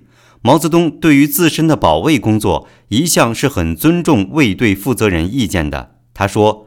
也好，孔子西行不到秦，孔夫子也没有到过昆明。七擒孟获，诸葛亮倒是在那一带用过兵。此回就从孔圣人吧。昆明四时皆宜，以后再去吧。整个一九六一年是神州大地的饥荒闹得最酷烈、饿死人最多的一年。毛泽东有多半年时间在南方巡视，指点江山，激扬文字，笑谈古今，悠哉悠哉，闲云野鹤，来去自由。尽管有大量的老百姓在死亡线上挣扎，各省市替他营造的行宫别墅工程非但没有停工，反而在加速进行。特别是他家乡韶山开展的耗资数亿元的滴水洞工程，正是由罗瑞卿亲自监督，也在加速施工，以便他能早日临幸。他和刘少奇、周恩来各搞一套政策，由他们去调整，局面由他们去应付，他只保留最后的裁决权，有备无患。情报专列行动，铁路公安系统由爱将王震坐镇，确保万无一失。沿途，他也看看各地的简报，听一些省地干部们的汇报。许多省地干部继续向他报告大好形势，形势大好。问他们今年夏粮生长如何，他们异口同声地说：“长势很好，丰收在望。”农民吃得饱肚子吗？没问题。人民公社抗拒自然灾害的能力是空前强大的。社员群众们拥护三面红旗吗？三面红旗是伟大领袖亲自竖起来的，谁想拔都拔不倒。解散公共食堂，农民满意吗？党中央的英明政策，我们坚决执行。乡下有人替彭德怀鸣冤叫屈吗？那是地富反坏右的反攻倒算，我们坚决镇压。问问农民，蒋介石要是现在反攻大陆，他们打算跟谁跑？主席放心好了，我们党员、团员、武装民兵们会用锄头、梭镖，先把地富反坏右统统干掉。毛泽东将信将疑，但省地干部的这些大话、假话、空话，倒是有利于他的内心平衡。他一直怀疑形势果如刘、周、朱、陈、邓诸位估计的那么坏，天要塌下来了，山东要出黄巢，陕西要出李自成，四川要出张献忠。洞庭湖要出羊妖吗？他不相信。共产党才搞了十来年，老百姓还不至于揭竿而起。老百姓是拥护人民的大救星的。有时他真想听听下面干部对他讲真话，不能总是听假话、大话、空话，听久了脑袋都搬了家。需要听听真话，最好是真假参半、真假互现，免得真话搞得自己难堪，假话又使得自己受骗。在北京，现在能保证没有人想搞掉他，他心里有数。几千年的历史说明了，天灾人祸正是角逐权力、改朝换代的大好时机，充满血腥气的大好时机呀！谢天谢地，在河南许昌专区，他终于听到一个叫季登奎的地委书记讲了真话。全专区十来个县份，百分之九十的人家已经断了粮，百分之七十的男劳力外流了，到两湖两广地区逃荒去了，人口在迅速减少。全专区四百多万人口已减少了七八十万。专列停靠在离许昌不远的一条支线上，汇报就在专列上进行。季登奎无非是耍了个字眼，把饿死变成了减少。毛泽东明察秋毫。站在一旁的河南省委书记满头冒汗，直朝自己的下级使眼色，想制止他继续讲下去。毛泽东却正色道：“季登奎，好名字，讲真话很好。共产党员死都不怕，还怕讲真话吗？小季，今后我们两个就是好朋友了。现在要提倡讲真话，全心全意为人民服务。共产党要五不怕。”一不怕丢官，二不怕开除，三不怕离婚，四不怕坐牢，五不怕杀头。有这五不怕，保你闯天下。小季，我会在郑州停两天，希望能见面再谈。毛泽东讲话既玩世不恭，又说一不二。不久，季登奎升任河南省委副书记，主管农业。一九六九年，文化大革命中期，毛氏更是把他调到中央，进了政治局，那已是后话。这一年，毛泽东最注意两方面的动态简报：一是中央军委林彪呈送上来的有关全军干部战士深入学习毛主席著作、大搞忆苦思甜的回忆对比阶级教育、争做五好战士的汇报；一是康生、谢富治的内务情报系统呈送上来的各种密报。掌握了这两方面的情况，又放任刘周等人去调整政策，缓和矛盾。党和国家度过大饥荒，大约是不成问题的了。第三十六节，一般秀才谋披毛。中国的知识分子具有爱国爱民的历史传统，读书人以清高自诩，讲求做人的风骨。他们好清淡，好借古讽今，好谈论朝政，好针砭时弊，直至舞文弄墨，著书立说，为民请命。毛泽东深知中国知识分子的这些癖好恶习，自一九四九年起，便念念不忘地给知识分子洗脑筋的问题。洗脑筋一词是毛氏本人的发明，见诸于他的无数次内部讲话。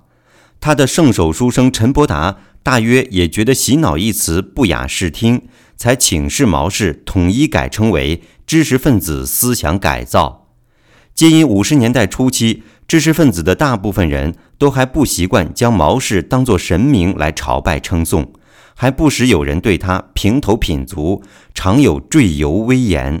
于是毛泽东在一九五零年借电影《武训传》批判陶行知的改良主义思想；一九五一年借电影《清宫秘史》而批判卖国主义；一九五三年借俞平伯的《红楼梦》研究而批判唯心主义，形而上学。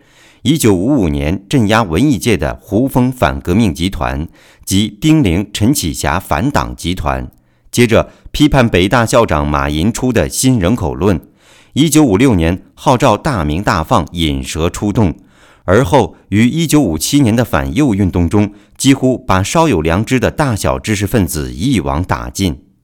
前国民党广东省主席陈明书先生，在一九五七年的大鸣大放、百花齐放中，有过一篇十分坦诚而尖酸的言论，来评述毛泽东：凡是创造直国政治者，是公平正直，绝无偏见，明察秋毫，谨慎行事，精诚坦白，亦不装假，豁达大度，为国家不为名利，已有功成而身退者，如美国的华盛顿然。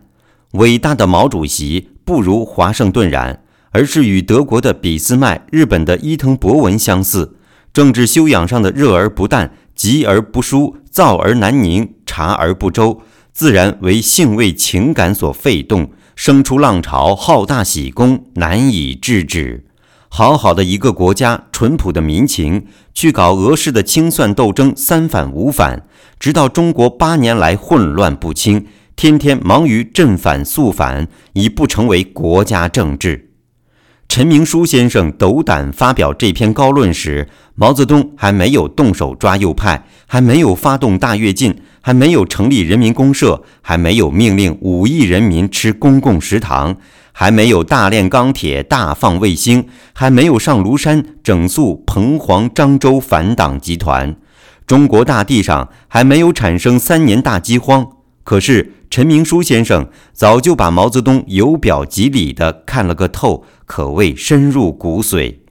毛氏虽然终生不忘对前国军高级将领的统战，但陈明书先生道出真言，终未能逃脱反右运动布下的天罗地网，文字大狱。毛泽东曾于1958年8月在庐山会议上斗争彭德怀之余，对其亲信秀才《毛泽东选集》的主要撰稿人陈伯达说：“最不放心的还是知识分子啊！”因之，1960年在全国范围内批判彭德怀右倾机会主义反党路线的同时，又开展了全国知识分子的向党交心的知识分子坦白运动，另由刘少奇出面。提出知识分子应做党驯服的工具，一下子命令他们夹紧双腿、夹紧尾巴的做人。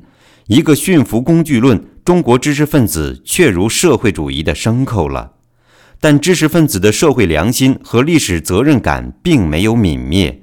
一九六一年，中共党内的一批饱学秀才，面对一年大跃进、两年反右造成的国家民族的空前劫难、三年大饥荒。再也不能保持沉默。最具代表性的人物有戏剧家田汉、周信芳，史学家简伯赞、吴晗，文论家邓拓、廖沫沙。这里单说邓拓、吴晗、廖沫沙三位，三位都是以彭真为首的中共北京市委市政府的大员。邓拓原为人民日报总编辑，一九五九年被撤职。老上级彭真重其才学，拉来北京市委当了个书记处书记。吴晗为著名的明史专家、北大教授，北京市政府副市长。廖沫沙为中共北京市委宣传部长，市委机关刊物《前线》杂志主编。首先是邓拓以笔名马南屯，自1961年3月起，在北京晚报上逐日撰写《燕山夜话》。文章旁征博引，说古道今，针砭时弊，才情横溢。其中一篇《王道和霸道》便说：所谓王道者，可以做一种解释，就是老老实实的从实际出发的群众路线的思想作风；而所谓霸道者，可以做一种解释，就是咋咋呼呼的凭主观武断的一意孤行，不顾一切，依靠权势蛮横逞强，颐指气使，巧取豪夺。笔者有意联想到一九五八年的大跃进，一九五九年的反右倾运动中，伟大领袖的所作所为，笔锋所指是再清楚不过的了。到了同年的八月末，邓拓请吴晗、廖沫沙在北京饭店吃过一餐饭，也是书生议政，谈论一些时事话题。三人商定以吴南星为笔名，在市委机关刊物《前线》半月刊上合写《三家村札记》。《三家村札记》中有一篇伟大的空话，有着特别的现实针对性。自1957年反右运动之后，毛泽东亲自带头，在一切大会小会上讲话，必先讲一通世界革命的大好形势，后讲一通中国革命的大好形势，强调东风压倒西风，敌人一天天烂下去，我们一天天好起来。风气所及，省、地、县、社以及生产大队、生产小队的干部们也都鹦鹉学舌、重犬吠声，每会必谈大好形势，从世界谈回中国，谈回省里，谈回本地，谈回本县、本公社、本大队、本小队，都是一片大好形势。但是，所有这些都不能填充公共食堂空空如也的粮柜油缸，不能填充公社社员的辘辘饥肠。全是一些大话、假话、空话、屁话。有的人善于说话，可以在任何场合嘴里说个不停，真可谓口若悬河、滔滔不绝。但是听完他的说话之后，稍一回想，都记不得他说的是什么了。说了半天还不知所云，越解释越糊涂，或等于没有解释。这就是伟大的空话的特点。如果把它普遍化起来，到处搬弄。甚至于以此为专长，那就相当可怕了。假如再把这种说空话的本领交给我们的后代，培养出这么一批专家，那就更糟糕了。文章还借用一个乡下儿童的口吻，写了一首《野草颂》：老天是我们的父亲，大地是我们的母亲，太阳是我们的保姆，东风是我们的恩人，西风是我们的敌人。这对于伟大领袖，真是极尽嬉笑怒骂、明讽暗喻之能事了。《燕山夜话》和《三家村札记》分别在《北京晚报》和《前线半月刊》上连载到一九六二年八月。以一篇三十六计收场。公平地说，所有文章都是善意的进谏，并无恶毒攻击、疯狂诋毁，更谈不上是颠覆毛泽东的上千万的解放军、公安、警察部队、公社武装民兵所支撑的无产阶级专政的政权。康生和谢富治主持着党的内务系统和公安情报系统，一直密切注视着京津地区。党政军机关、学校、人民团体、新闻舆论的各种动向。困难时期，政策宽松，毛主席、党中央纠正工作偏差，地主资产阶级必然要在党内寻找他们的代理人。地富反坏右这些牛鬼蛇神必然会纷纷出笼，顽强地进行表演，以跟台湾的蒋委员长的反攻大陆遥相呼应。凡要推翻一个政权，必先造成舆论。这是毛泽东敏感的警觉。一九六一年前后，大为盛行的还有海瑞戏、包公戏、鬼戏，加上什么越王勾践、窦娥冤、关汉卿，嬉笑怒骂、借古讽今，更有一曲李慧娘冤魂化厉鬼，张牙舞爪，扑向共产党的英明领导，扑向优越的社会主义制度。大饥荒的一九六一年，也是共产党卧薪尝胆、苦渡难关的一年。西北、西南、中南的许多省份都发生过灾民暴乱，但都有解放军赶去，毫不容情地镇压了。所以，自《燕山夜话》和《三家村札记》见诸报刊不久，即为康生手下的文化鹰犬高度灵敏的嗅觉所跟踪，秘密记录在册，留待秋后算账。第三十七节七千人大会。到了一九六一年底，刘少奇、周恩来、陈云、邓小平等人主持纠左防左调整政策工作，已经初见成效。全国的大饥荒高峰已过，经不起饥饿的数千万人已经死去，整个局势已趋于稳定。痛定思痛，需要继续放松管制，缓和矛盾，安抚人心。刘、周、朱、邓、陈。建议开一次扩大的中央工作会议，总结惨痛的经验教训，确立今后的路线方针。毛泽东从年轻时候起就是个甩脱相公，习惯于独断专行。这回他却拗不过刘少奇他们。大跃进带来的经济大崩溃，于一九六一年一月，把全国两千两百多个县份的主要负责人都请到北京来。加上省地市中央机关及同一级别的重点工矿企事业单位的常委一把手，总计为七千余人，称为七千人大会。刘少奇说要开成一个出气会、舒心会、团结胜利会。毛泽东看在眼里，明在心里，自己手中的同僚大人总是有他的一套，治国齐家都日渐显得比自己高明。当时在中央机关，却有一批深知毛氏为人心性、品德学养的秀才，他们在蠢蠢欲动，以各种明的、暗的、半明半暗的方式，在放各种信息。刘公党心、军心、民心，现在都是请毛主席体面退位的最佳时机，不去庆复鲁难未已。庐山会议本来是个好机会，但错过了。这次再抓不住，时不再来矣。刘少奇却要坚持他的修养，不能带头反毛。别人反毛，轰毛下台，让他来收拾局面是可以。他要光明正大，照章出牌。他要发挥集体领导的智慧和力量，来制约毛泽东的为所欲为。同时，他和周恩来、陈云、邓小平，包括朱总司令，也都是相互防范着，拧不成一股劲儿。而且大家都自觉地不过问军队事务，不过问康生、谢福志的内务系统，免得毛泽东多疑。他们都心存侥幸，经过一年大跃进、三年大饥荒的惨痛教训，毛泽东同志该会听得进不同意见了，该不再会头脑发热，该不再把国民经济、天下苍生当儿戏了。有刘少奇代表党中央、国务院在七千人大会上做工作报告，强调农业要退购，工业要退购，各行各业要继续贯彻整顿、充实、巩固、提高的国民经济八字方针，切实保证学术自由，造成一个既有纪律又有自由、人人心情舒畅的生动活泼的政治局面。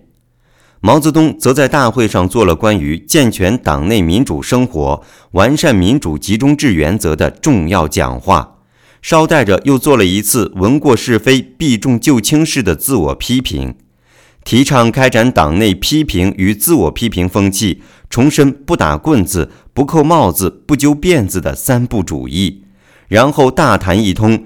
一个篱笆三个桩，一个好汉三个帮，三个臭皮匠赛过一个诸葛亮的同志哲学。言下之意是，他虽然犯有错误，但仍然是一个好汉，仍然是一个诸葛亮，其他的人仍是臭皮匠。七千人大会人多嘴杂，分组讨论，议论纷纷。一个重要的话题，要不要替反对大跃进的彭黄漳州反党集团平反？要不要替全国范围内上百万的右倾机会主义分子平反？结果达成一个中庸之道，给地县社三级犯有右倾机会主义错误的干部进行一次甄别，恢复党籍，重新安排工作。至于省级和中央机关的犯有右倾机会主义错误的同志，包括彭黄张、周四人在内，先改造他们的生活待遇，政治甄别仍要放一放。以免造成反右倾机会主义运动的大翻案，党中央将另行召开专门会议，重新审查彭黄张、周四位同志的问题。真是层层设防，拐弯抹角，用心良苦。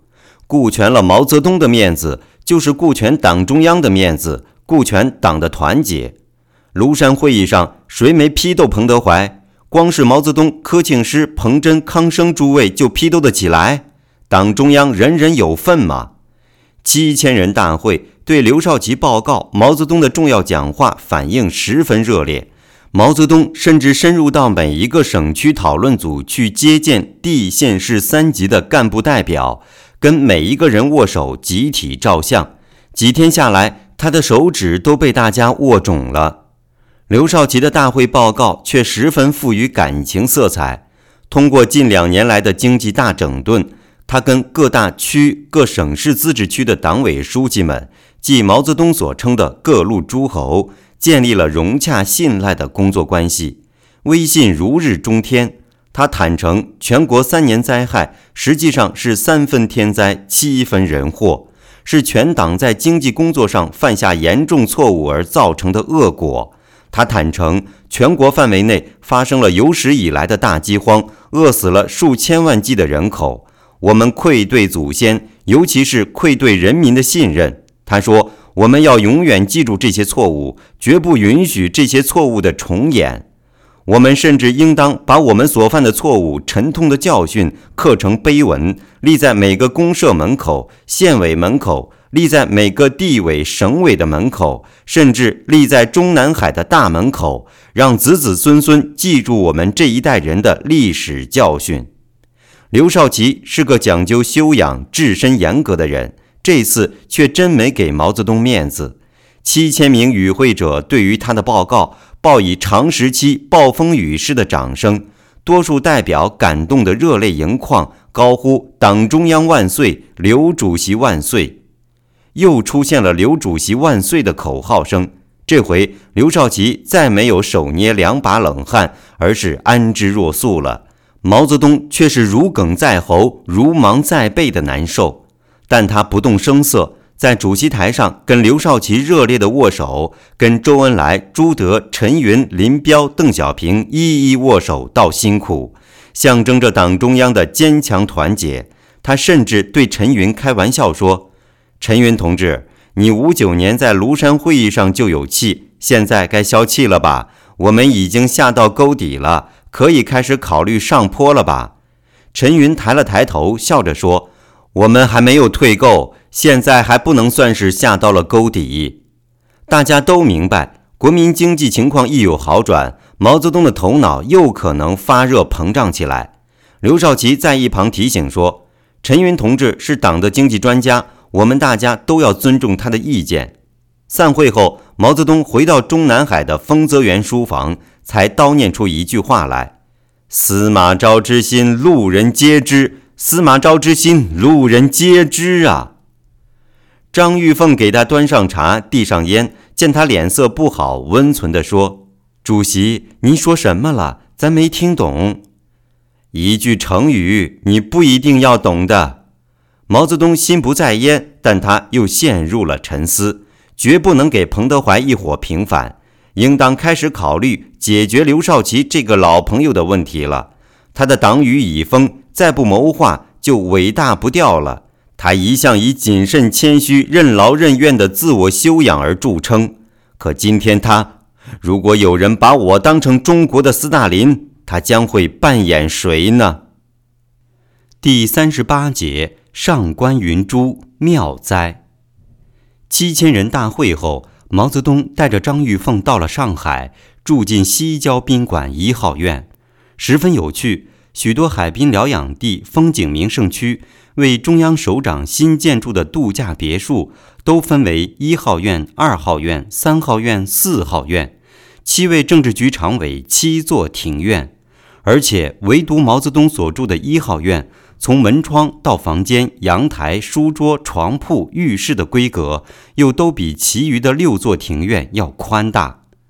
中国各省市自治区的省会或风景名胜地，均分别有一至三处为中央首长建筑的这类保密行宫。且于全国老百姓大批饿死的三年自然灾害期间，各地这样的秘密行宫却加紧建设。每当首长外出疗养，这些行宫便会大大热闹一阵，因为中央首长带来夫人、子女、女婿、媳妇以及孙儿孙女，加上随行的文字秘书、机要秘书，再加上医疗组、生活服务组、警卫班、司机等等，多则四五十人，少则二十余人。他们自办伙食，物质由当地无偿供奉。他们离去时，自是分文不交，一毛不拔。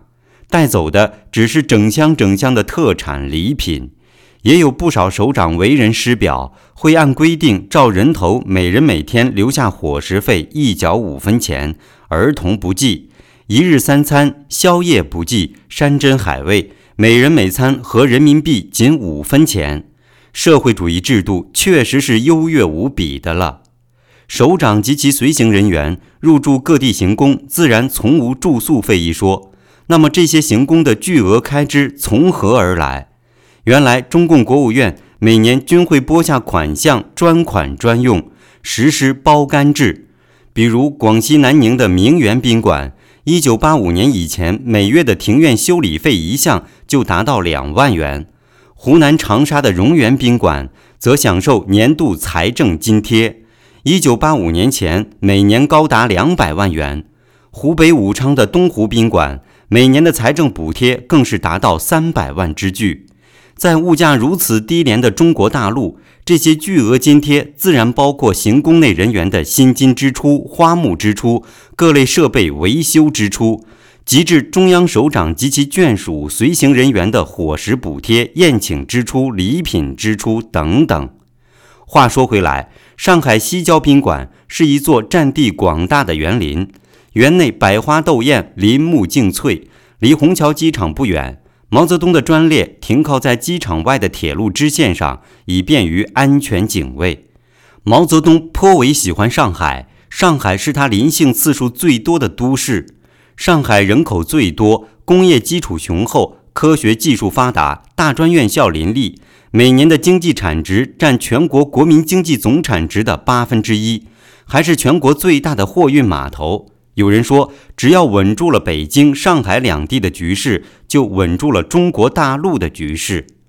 上海得天独厚，地理位置十分优越，东北面是万里长江的出海口，朝西南方向行车三小时是天下名城杭州。朝西北方向行车二至三小时，是太湖之滨的两座温柔富贵之乡、历史文化名城苏州和无锡。上海市委第一书记兼华东局第一书记柯庆施是毛泽东的亲密战友。上海的音乐、舞蹈、戏剧、电影也是全国首屈一指。上海的影剧界更是明星荟萃，美女如云。毛泽东历来关心文艺工作。每次来上海小住，总要接见一两批文艺界的代表人物，特别是舞蹈、戏剧、电影界的女明星们。女星们最大的幸福，则是有幸跟伟大领袖共进晚餐，然后陪伟大领袖跳舞。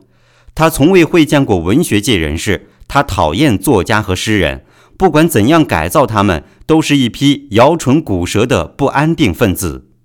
唯一被他忘记了的是，一直住在上海一栋高墙深院里养病，实为软禁着的前妻，当年的红军美人贺子珍。有时偶尔记起了，才会派秘书送一笔零花钱去，以示关怀。在上海的电影明星中，他认为最有风韵的美人，不是秦怡，不是王小棠、王凤凤、王文娟，更不是白杨、张瑞芳，而是上官云珠。她的眼力很准。当时上官云珠三十几岁，正值新寡，带着个独生女儿过日子。她身材高挑，行止高雅，说话柔声慢气，正是吴侬软语，唱歌似的好听。他喜欢朗诵古代诗文，颇有文化教养，还能唱越剧，更擅长苏昆评弹。最令人难忘的是上官云珠的一双眼睛，总带有几许淡淡的哀怨。朝你看过来一眼，就叫你魂酥骨软。或许不能跟一顾倾人城，再顾倾人国的大唐美人杨玉环一世高低，可也是回头一笑百媚生的风情万种。老朋友柯庆施当然识得主席的圣意，一了解主席和江青的夫妻关系，徒有虚名。主席有次甚至私下对他说。我和兰平互不相干，彼此自由。柯庆施心里有数，示意市委宣传部长张春桥去做好上官云珠的思想工作，但成年男女点到为止，不要留下画饼。一天晚上，西郊宾馆内又举行小型舞会，有十来位女星陪伴毛主席跳舞。毛主席身体魁梧，舞步稳健，态度祥和，喜欢边跳舞边说些有趣的话。女星们都争着为他做舞伴，她们的身子轻轻触摸着伟大领袖的前胸臂膀，是他们一生最大的幸福、最甜蜜的记忆了。为了照顾到每位女星，毛主席往往一支舞曲换三个舞伴，以示机会均等、行博爱之意。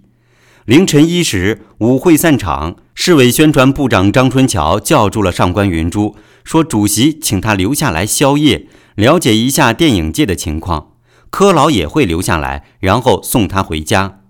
上官云珠留在一号院毛泽东的客厅喝茶，柯庆施同志跟他单独交谈了一阵，告诉他，主席跟蓝平关系一直不好，分居，老人家很寂寞，很孤独。许多年来，中央领导同志都希望主席能找到一位各方面条件都适合的人，这对中国革命和世界革命。都是一种巨大贡献。这些话，上官云珠早已听春桥同志讲过了，但此时此刻由柯老亲自讲出来，意义就更加不同。正说着，有位秘书模样的人请柯老去接电话，柯老匆匆站起来走了。柯老即是上海市委第一书记兼市长，还是华东局第一书记，却是日理万机了。上官云珠本是个多情种子，心有灵犀一点通。他回味着柯老的话：“要是能够长期留在主席的身边。”他脸蛋儿有些发烧，正在心驰神往的联想下去时，一位身材娇小的女护士模样的人来请他去吃宵夜。他还不认识她，这位面目清秀的女护士就是张玉凤。客厅连着大书房。大书房再进去拐弯才是餐室，餐室中央摆了一张足可供十几个人围坐用餐的大圆桌，靠里墙放着四张小方桌。毛主席已经穿好了浴衣，坐在那里抽烟。毛主席伸过来一只肉乎乎的、十分温暖的大手，让上官云珠的纤纤玉手去握着，一边请他入座。我们是老朋友了，一起跳过舞，一切随便些，好不好？是是，主席，应该男女平等，你就坐在我的对面。上官云珠忍不住笑了。主席是个极富幽默感的人，看过你几部片子都不错。只是太悲苦了些，为什么不搞点轻松愉快的？你们电影界的朋友要设法多让大家笑一笑嘛。是是，主席。宵夜点心由张玉凤托一个盘子端上来，两份。给主席的一份很简单，一个煮鸡蛋，三只蒸饺，一小碗汤，一碟红辣椒。给上官云珠的倒是两个鸡蛋，四只蒸饺，加一小碗汤。请上官同志。你这双姓少见呐，《左传》里有两个大夫姓上官，你是名门后裔了。毛主席总爱开玩笑，毛主席什么都懂，有大学问。上官云珠因为心里激动，没有胃口，他只喝汤，汤淡而无味，略甜，大约是燕窝汤。他留意到那个护士替主席剥着鸡蛋壳，亲昵地将身子靠在主席的肩头，他有些看不惯，真没有规矩。一个女护士也这样随便，不知自己的身份。很快吃完宵夜，毛主席请上官云珠去游泳池游泳。上官云珠一边跟了主席走，一边又有些迟疑：一是他记挂着家里才十来岁的女儿，二是自己也没有带泳衣。那小护士却看穿了他的心思，轻轻地对他说：“春桥同志来过电话，你女儿已经被接到同学家去住了。”游泳衣里面的更衣室里挂着。上官云珠真的没有想到，主席的住处还有一座三十米长的室内游泳池，池内碧波荡漾，清澈见底，还有个跳台。池边有几把铺着洁白毛巾被的躺椅。进了游泳池，上官云珠觉得浑身发燥，原来是气温颇高。毛主席已经浴衣一脱，跃入水中游了起来。真不像个年近古稀的老人，难怪他身体那么好。小护士领着上官云珠来到更衣室，从壁柜里给他找出一套崭新的三点式游泳装，就退了出去，大约是忙别的去了。上官云珠原来也是喜欢游泳的，但从来没有在这种高级的游泳池里游过。他对着落地镜穿上了三点式，也是国内从未见过的款式，真正的开放暴露呢。肯定是从国外进口的。他看到了自己洁白健美的身条，穿上这三点式游泳装真漂亮，难怪主席选中了自己。这时，他双手捧着发烫的脸蛋儿，因为他已经决定献身了，要满足主席，要让主席舒服销魂，永远离不开自己。他让自己稍稍平静之后，才走出更衣室，在池边站了站。跃入水中，向主席游去。主席正平躺在水面上，焦急地等着他。然后他们手拉着手，在池中游出了两路水花。主席边游边看着他说：“听他们介绍，你还喜欢古典诗词？谈不上啦，只是小时候背过唐诗三百首。哈哈，云珠，现在开始，我一句你一句，如何？”阿拉听命了，主席。春寒赐浴华清池，这一句出自何处？白乐天的《长恨歌》啦。温泉水滑洗凝脂，侍儿扶起娇无力。始是新承恩泽时，云鬓花颜金步摇。芙蓉帐暖度春宵。云珠，正好游到水浅处，主席站下了，一把将他搂了过去。主席，侬性急，这水里玉洁冰清，来有美人兮在水之湄。主席，侬放慢些，阿拉已经两三年了，就像一直在等着您。呵呵，玉容寂寞泪阑干，梨花一枝春带雨。主席，轻些，轻些，侬真雄伟了，阿拉站不住了。上官云珠在西郊宾馆一号院住了整整一个星期，两个人像年轻人一样，有一股疯狂劲儿。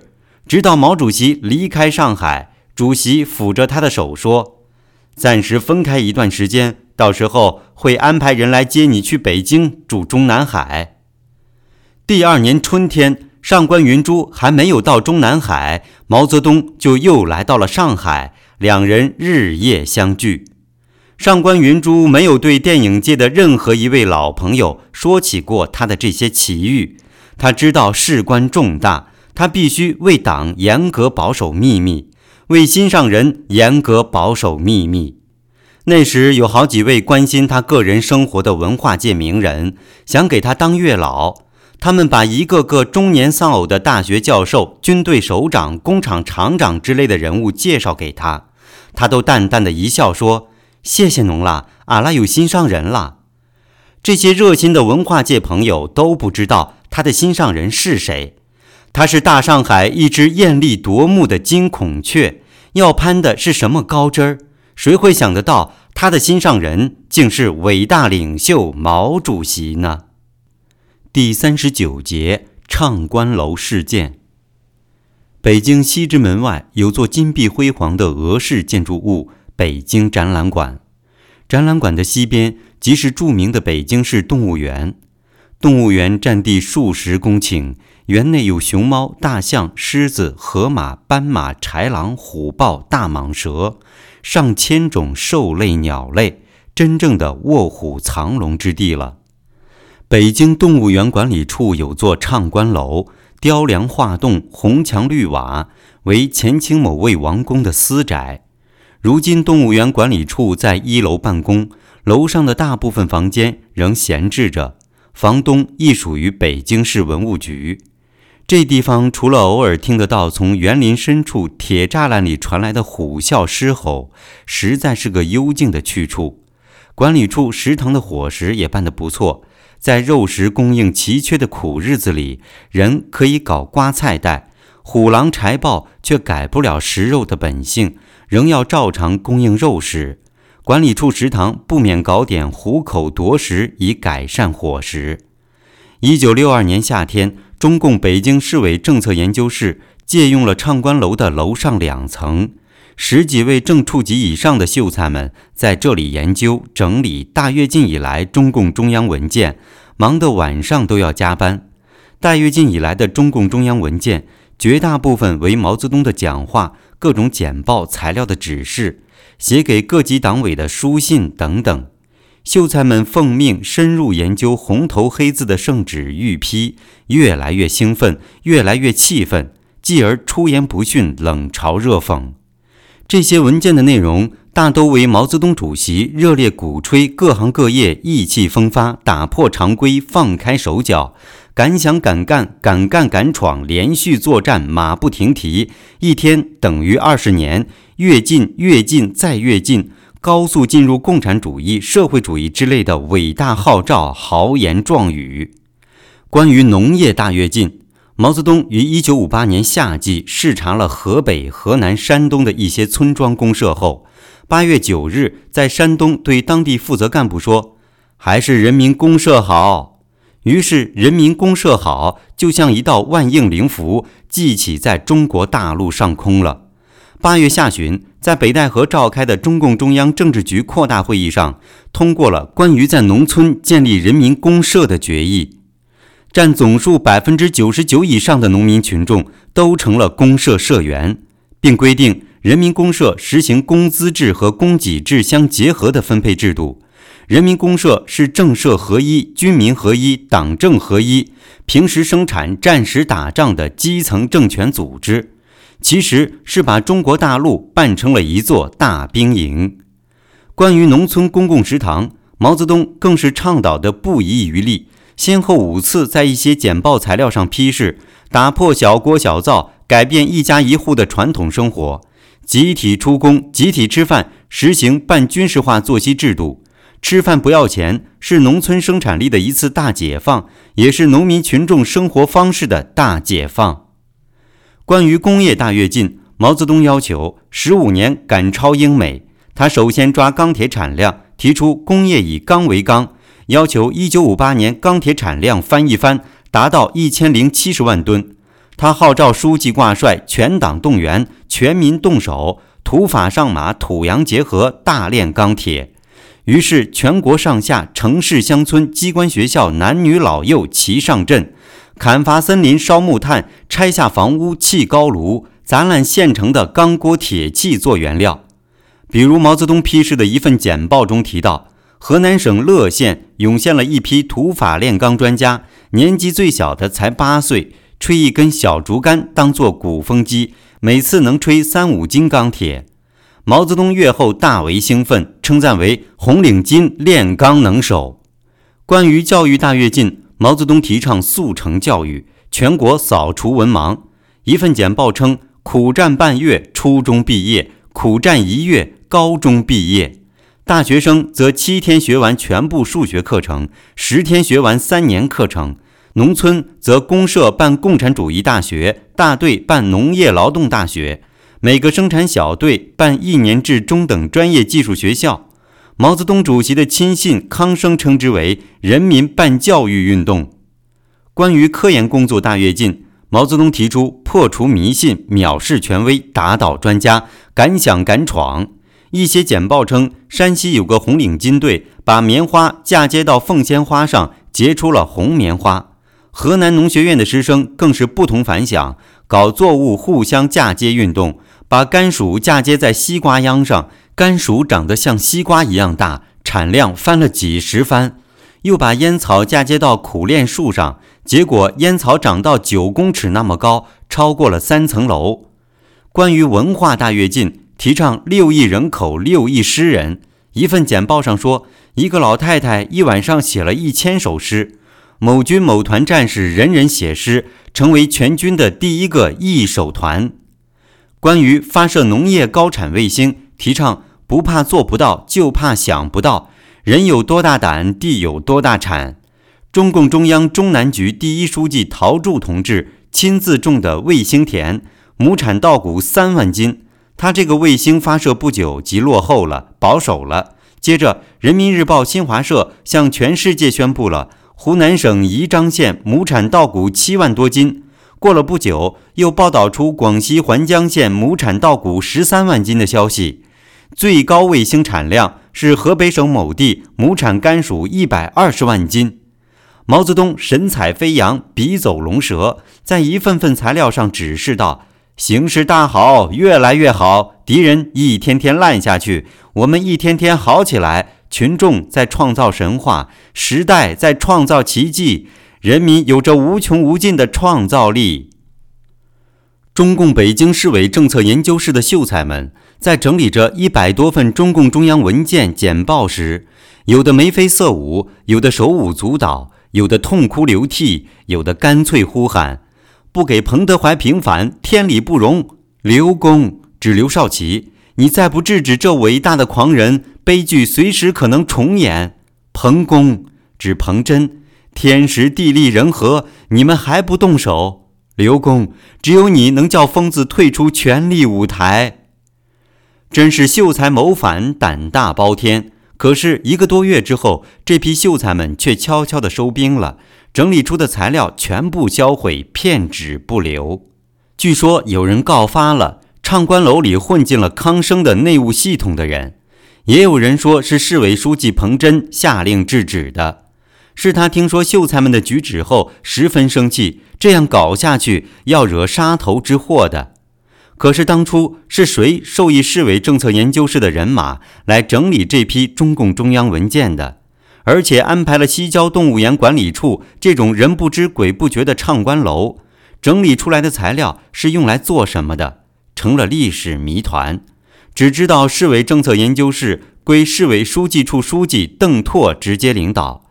邓拓本人曾经多次来到唱官楼指示工作，邓拓归谁领导？领导邓拓的人又归谁领导？参与其事的人只能守口如瓶了。康生的系统真是无孔不入。过了一个月，毛泽东在北戴河召开的八届八中全会上，一反年初七千人大会上的神圣承诺，大谈阶级、阶级矛盾和阶级斗争，向老同事们记起了千万不要忘记阶级斗争的咒符。毛泽东一生经历了多少生死风险？他绝不能在没有什么河流的北京地区翻船。第四十节，北戴河会议，习仲勋被囚。从北京乘火车下天津，再沿着渤海湾一路北行，过唐山，六个小时后即可抵达中国最负盛名的海滨圣地北戴河。如果乘汽车从北京赴北戴河，则只要四个小时的路程。从北戴河再往北行数十公里，便是万里长城东端的起点——天下第一关山海关。好一座山海关，把中国山河分成关内关外。出了山海关，就是天苍苍、野茫茫、风吹草低见牛羊的塞外草原了。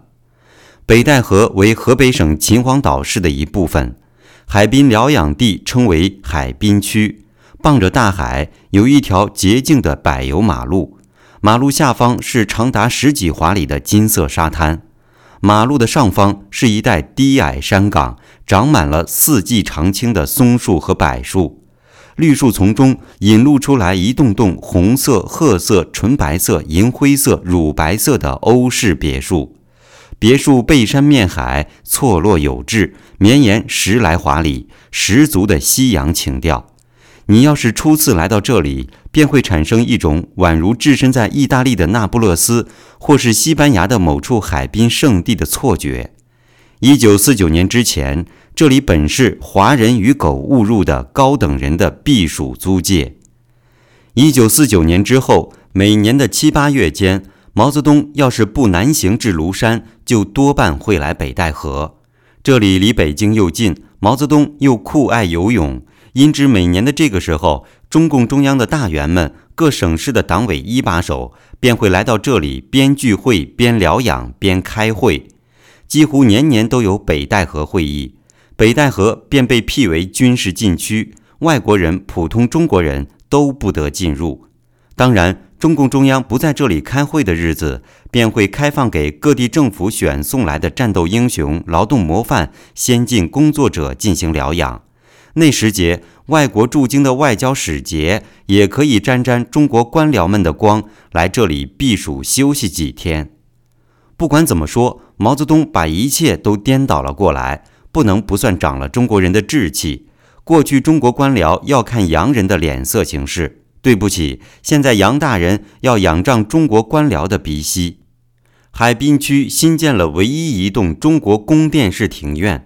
琉璃绿瓦、雕梁画栋、朱漆大门，供毛泽东居住。来到洋味十足的海滨度假地，他也不忘帝王风格、民族气派。一九六二年八月，在这里召开的中央政治局扩大会议，又成了中共历史上的一次大转折。中共中央历来的会议有三种名目形式：一为中共中央委员会全体会议，简称全会。顾名思义，是全体中央委员出席、候补委员列席的会议，有选举、罢免党的最高领导人、决议党的重大决策的权利，是符合中共党章的。二为中共中央工作会议，参加会议的人员就不一定具备委员身份了，而由党的最高领导人点名圈定。这种会议形式在中共党章中并无规定。但做出的决议往往是关系到国计民生的战略决策。三是中央政治局委员扩大会议，这种会议形式更邪门儿，往往用之于争夺中共最高领导权力，并非所有的中央政治局委员、候补委员都能出席会议，而党的领袖却可以让自己的亲信、爱将们出席，并具表决权利。最典型者莫如一九三四年的中共红军召开的遵义会议了。当时政治局委员出席者不足半数，而与会的红军将领却人人都有表决权。中共至今对那次会议视为骄傲，引为神圣。中共党内斗争从无诚实可言，更无章程可循。毛泽东掌握了枪杆子，又深谙三种会议形式的妙处，运用自如，玩之于股掌之间。三种会议均可视毛泽东个人的喜怒好恶，做出中共中央的重要决议。且三种会议形式还可以互相转换，怎么方便就怎么转换，一切看他个人的需要而定。毛泽东绝不受条条框框的约束，不做会议的奴隶。这次毛泽东成竹在胸，决定一步一步来扩大会议的范围。他先跟刘少奇、周恩来、朱德、邓小平诸位商量。趁着大家都到北戴河度假，是否开个政治局碰头会，商量一下下半年的工作？这是毛泽东善玩会议韬略的高明之处。因为若是一开始就提出召开中央工作会，或是政治局扩大会，乃至中央全会，就得事先发通知、整资料、研究议题、草拟报告，各路诸侯有备而来，就难以对付了。像上次庐山会议那样，中途改变方向。斗争彭黄张周麻烦就大了，害得他头发都白了不少。刘少奇自然熟知毛泽东同志的这类韬略，他就汤下面，顺水推舟，自有一套深思熟虑的对策，以柔克刚，以静制动，以缓谋急。你不按章办事，我事事强调章程；你不让准备文字材料，我就用附中现成的文字材料。你一步一步扩大会议范围，我就一步一步提前打好招呼。但有一条，就是任何情况下都不要惹怒毛泽东，不公开跟毛泽东翻脸。他估计毛泽东同志因患有恶性的老年性中风、高血压，还迷恋于女色，好色不倦，肥胖的身体已经一年不如一年，终将不久于人世。而刘少奇本人虽也年过花甲。但家世和睦，天伦长乐，生活检点，身体也没有发福。虽日理万机，但少有倦色。他有着身体和时间的优势，他不信他熬不过病夫毛泽东。这次刘少奇决定不露声色地对毛泽东采取相应的制约，免得他一见国民经济有所好转，就又心血来潮，忽发奇想，异想天开，再次把国民经济拖入灾难的深渊。最能制约毛泽东的，又莫过于彭德怀问题了。毛泽东在批判彭德怀这件事情上最不得人心。七千人大会之后，全党上下普遍传来了替彭德怀同志平反的呼声，在党的高级干部中尤其是如此。彭德怀本人呢，最近又给党中央毛主席上了八万言书，提供了大量的事实数据，总结三年大饥荒的惨痛教训。坚持他五九年庐山会议上的观点，以为时间证明了他正确的观点。刘少奇嘱咐办公厅将彭德怀的八万言书印刷若干份，除呈送毛泽东主席批阅外，也分发给每位与会者。刘少奇的这个意向得到朱总司令陈平、邓小平、彭真等人的默认。至于周恩来，向来随大流，好说话，好共事，很少坚持自己的什么见解。大是大非，他以不得罪毛泽东为原则。在为彭德怀平反的呼声中，还有两位智勇双全的人物做了刘少奇的得力助手：原西北局副书记、现任中共中央书记处书记、国务院副总理兼秘书长的习仲勋；另一位是刘少奇的老部下，中共中央农村工作部部长邓子恢。政治局碰头会议开始，就面临着彭德怀问题，毛泽东不吭声。刘少奇也不吭声，朱德、周恩来、陈云、邓小平亦暂时沉默，而让习仲勋、邓子恢等人去侃侃而谈，为彭德怀元帅请命。毛泽东看来处于劣势，他趁刘、周、朱、陈、邓诸位还没有开口，决定扩大会议范围，请来了一批在京的中央委员以及军队方面的负责人。可是这些被扩大进来的人，又每人都得到了一份彭德怀的八万言书，议论的仍是彭德怀问题。他们赞同中央为彭德怀元帅平反。经过三年大饥荒，全国饿死了那么多的老百姓，大家心里都有点正义感。于是毛泽东又决定进一步扩大会议范围，开成了八届十中全会。通知全国各省市自治区的常委、第一书记以及在外地的中央委员赶来出席。五九年庐山会议之后，军队及省市一级机构的反右倾运动进行的最彻底，把跟彭德怀有过工作关系或跟彭德怀持相同观点的人统统反了下去。省委一级的各路诸侯到齐后，毛泽东另起炉灶，避实务虚，开始谈理论问题：如何认识社会主义过渡时期的阶级、阶级矛盾和阶级斗争？他指出，在由社会主义社会过渡到共产主义社会的整个历史时期，自始至终存在着阶级、阶级矛盾和阶级斗争，存在着无产阶级和资产阶级夺取领导权力的斗争。存在着真马克思主义和假马克思主义及修正主义之间的斗争，存在着走社会主义道路还是走资本主义道路的斗争，存在着资本主义复辟的危险性。故此，阶级斗争非但没有过时、没有消失，而是激烈尖锐地存在于我们社会政治生活的各个领域。阶级斗争要年年讲、月月讲、天天讲，直至国家灭亡、政党灭亡、阶级灭亡。毛泽东的一番宏论谈得与会者们晕头转向，沉默了好些日子的情报头子康生这才摸准了毛泽东的思路动态。每逢毛泽东大谈理论的时候，必然是他下定决心准备坚决斗争的信号。康生通过手下的系统与平日在各行各业所掌握的情报，便可发挥奇特的功效了。毛泽东的阶级斗争学说起初似乎是针对他的湖南同乡。中共中央农村工作部部长邓子恢的，因为邓子恢在三年大饥荒中公然主张农村搞包产到户、分田单干，右倾的可以了。毛泽东点名批评邓子恢的右倾机会主义，又是项庄舞剑，意在沛公，给刘少奇一点颜色，一个警告。早在一九五一年下半年，刘少奇、邓子恢擅自下令解散了二十万个不具备条件的农业合作社。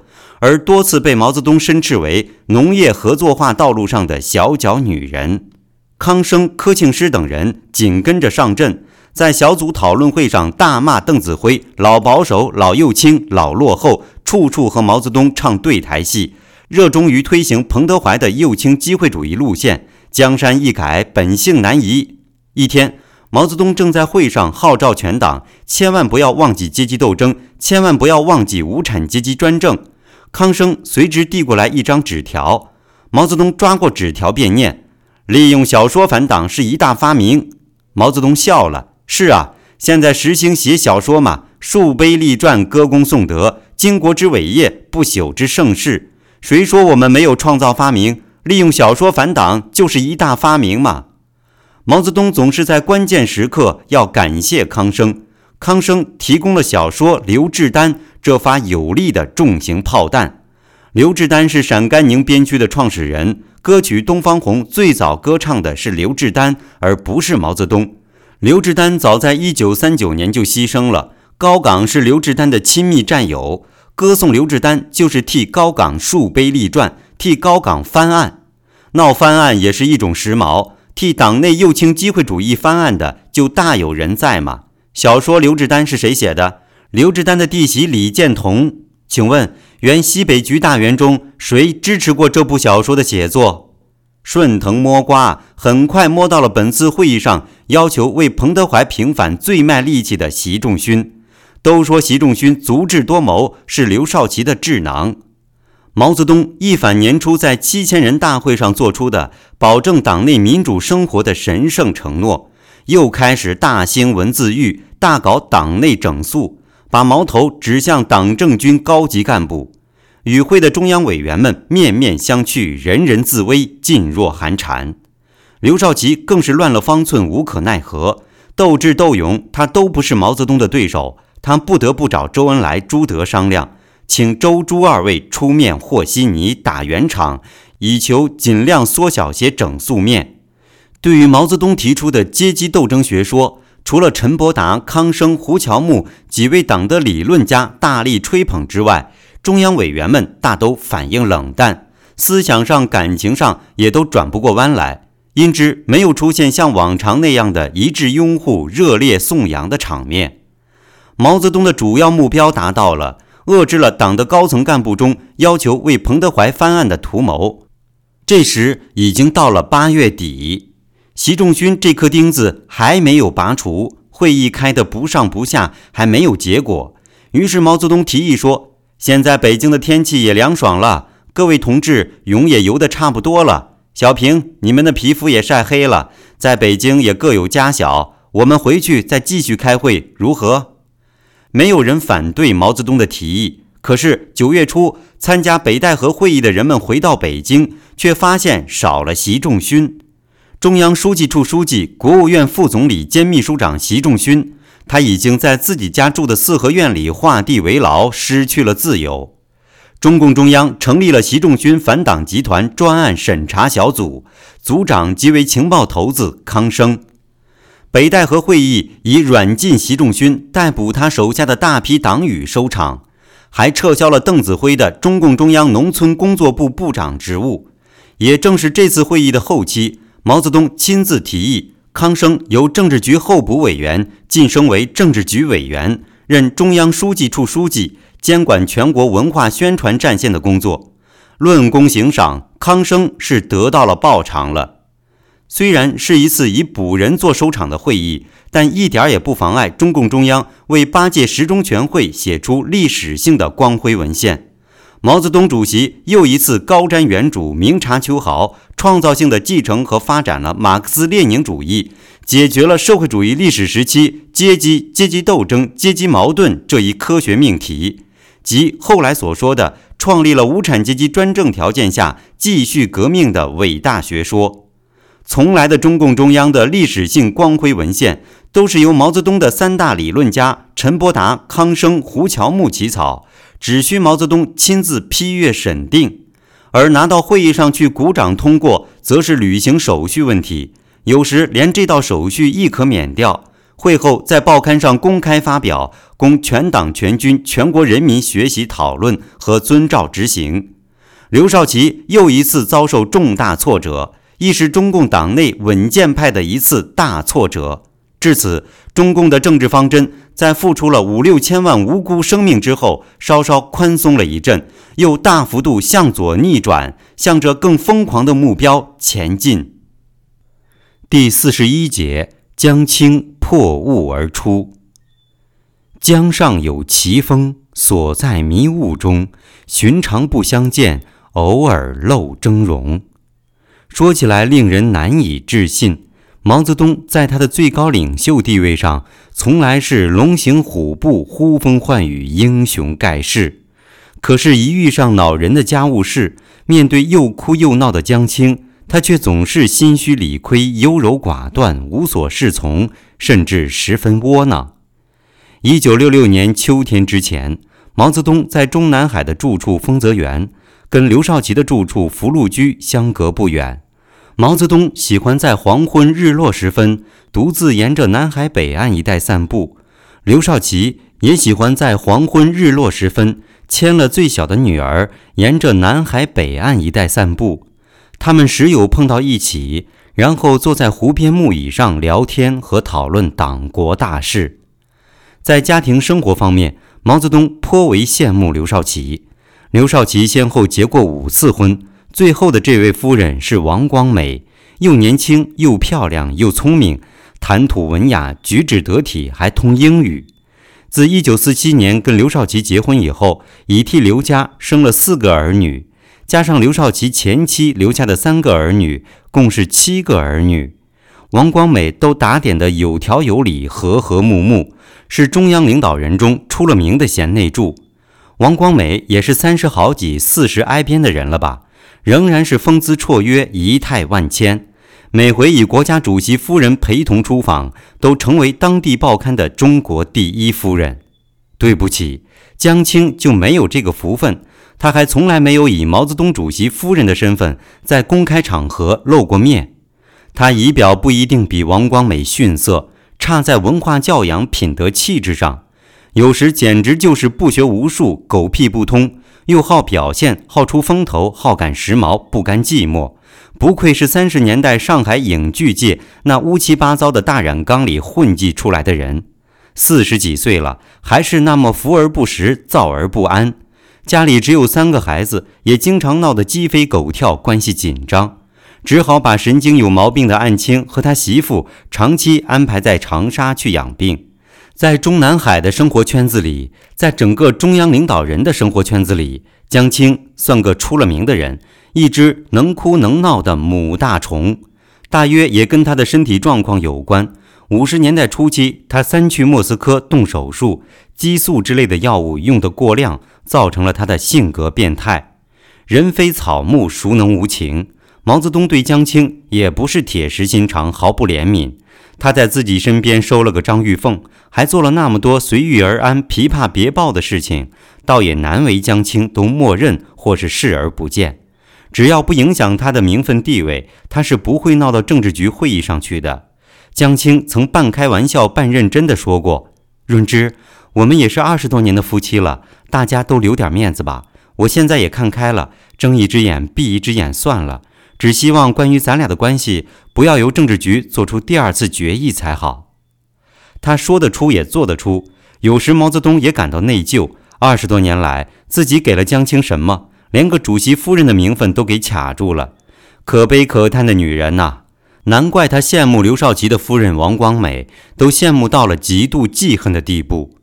刘少奇作为国家主席，这些年来马不停蹄地访问苏联、东欧、越南、印度、缅甸、印尼等二十几个国家，每次都由夫人王光美陪同。在苏联、东欧和整个东亚，王光美成了中国第一夫人，也有的说是中国第一美人，出尽了风头。王光美很懂事，每回都给江青带回来珍贵的礼品。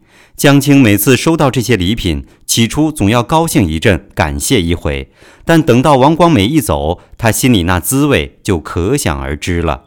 在中国，由于电讯不发达，人们之间交流感情的主要手段还是书信。古时就有柳毅传书的神话。在现代中国，非正常的男女私情却常常败露在信件上。这类信件不管使用任何方式获得，都会成为对簿公堂的赃证。在中国大陆，还没有任何地方公布过偷拆他人信件为非法行为的条例。何况1955年抓胡风反革命集团案件时，由毛泽东主席亲自审定、亲自写了案语，交人民日报告白于天下的胡风反革命集团的三批材料，就全都是胡风和他的朋友、学生们的私人信件、私人日记的摘抄。可是生活有时也要开开伟大领袖的玩笑，这类中国大陆无处不有的拆阅他人信件的案子，竟然也发生在党中央毛主席的家中。原来是一九六二年九月，中共中央八届十中全会结束不久，上海电影明星上官云珠写给亲爱的毛主席一封情意绵绵的信，竟然落到了江青的手里。这对于江青来说，真是个晴天霹雳。他容纳了张玉凤，他认为张玉凤只是名跟男人睡觉的小蹄子，对他不会构成任何威胁。这回可好，大名鼎鼎的上官云珠也赤膊上阵了。上官云珠可是个人见人爱的大美人儿，早在四十年代就享有上海第一美人的封号，对自己可是构成真正威胁的大美人。江青本想大哭大闹一场，闹他个五佛出气，六佛生烟，但他毕竟跟随毛泽东主席这么些年，看多了也懂多了，学多了也聪明多了。哪座庙里没有烂菩萨？哪个池塘里没有王八？在真正的威胁面前，他需要的是冷静、坚定，像毛泽东那样不露声色。他通知张玉凤，替他安排好时间，他要找毛泽东主席做一次既是夫人又是同志的汇报谈话。他也不能让张玉凤知道底细。小妖精如今成了自己男人的耳朵和眼睛。倘若毛泽东知道了他江青的美意，便会以工作太忙一直拖延下去，甚至拒绝与他见面。润之，你刚刚向全党全军全国人民发出了千万不要忘记阶级斗争的号召，那你也去学习学习吧。是不是又想回中宣部、文化部去做点什么？谢谢，暂时不谈这个，只想告诉你，我收到了一封上官云珠同志的信。谁？上官云珠。电影明星大美人儿，他给你写信了吗？什么事？不，信是写给你的，称你为亲爱的主席。他说他日夜想念你，总在回忆上半年春天时节上海西郊宾馆的甜蜜。你你你胡闹，岂有此理！润之，医生关照你要安神养肾，再怎么着，我们也是有二十几年的夫妻情分了。进城十多年来，我什么时候为难过你？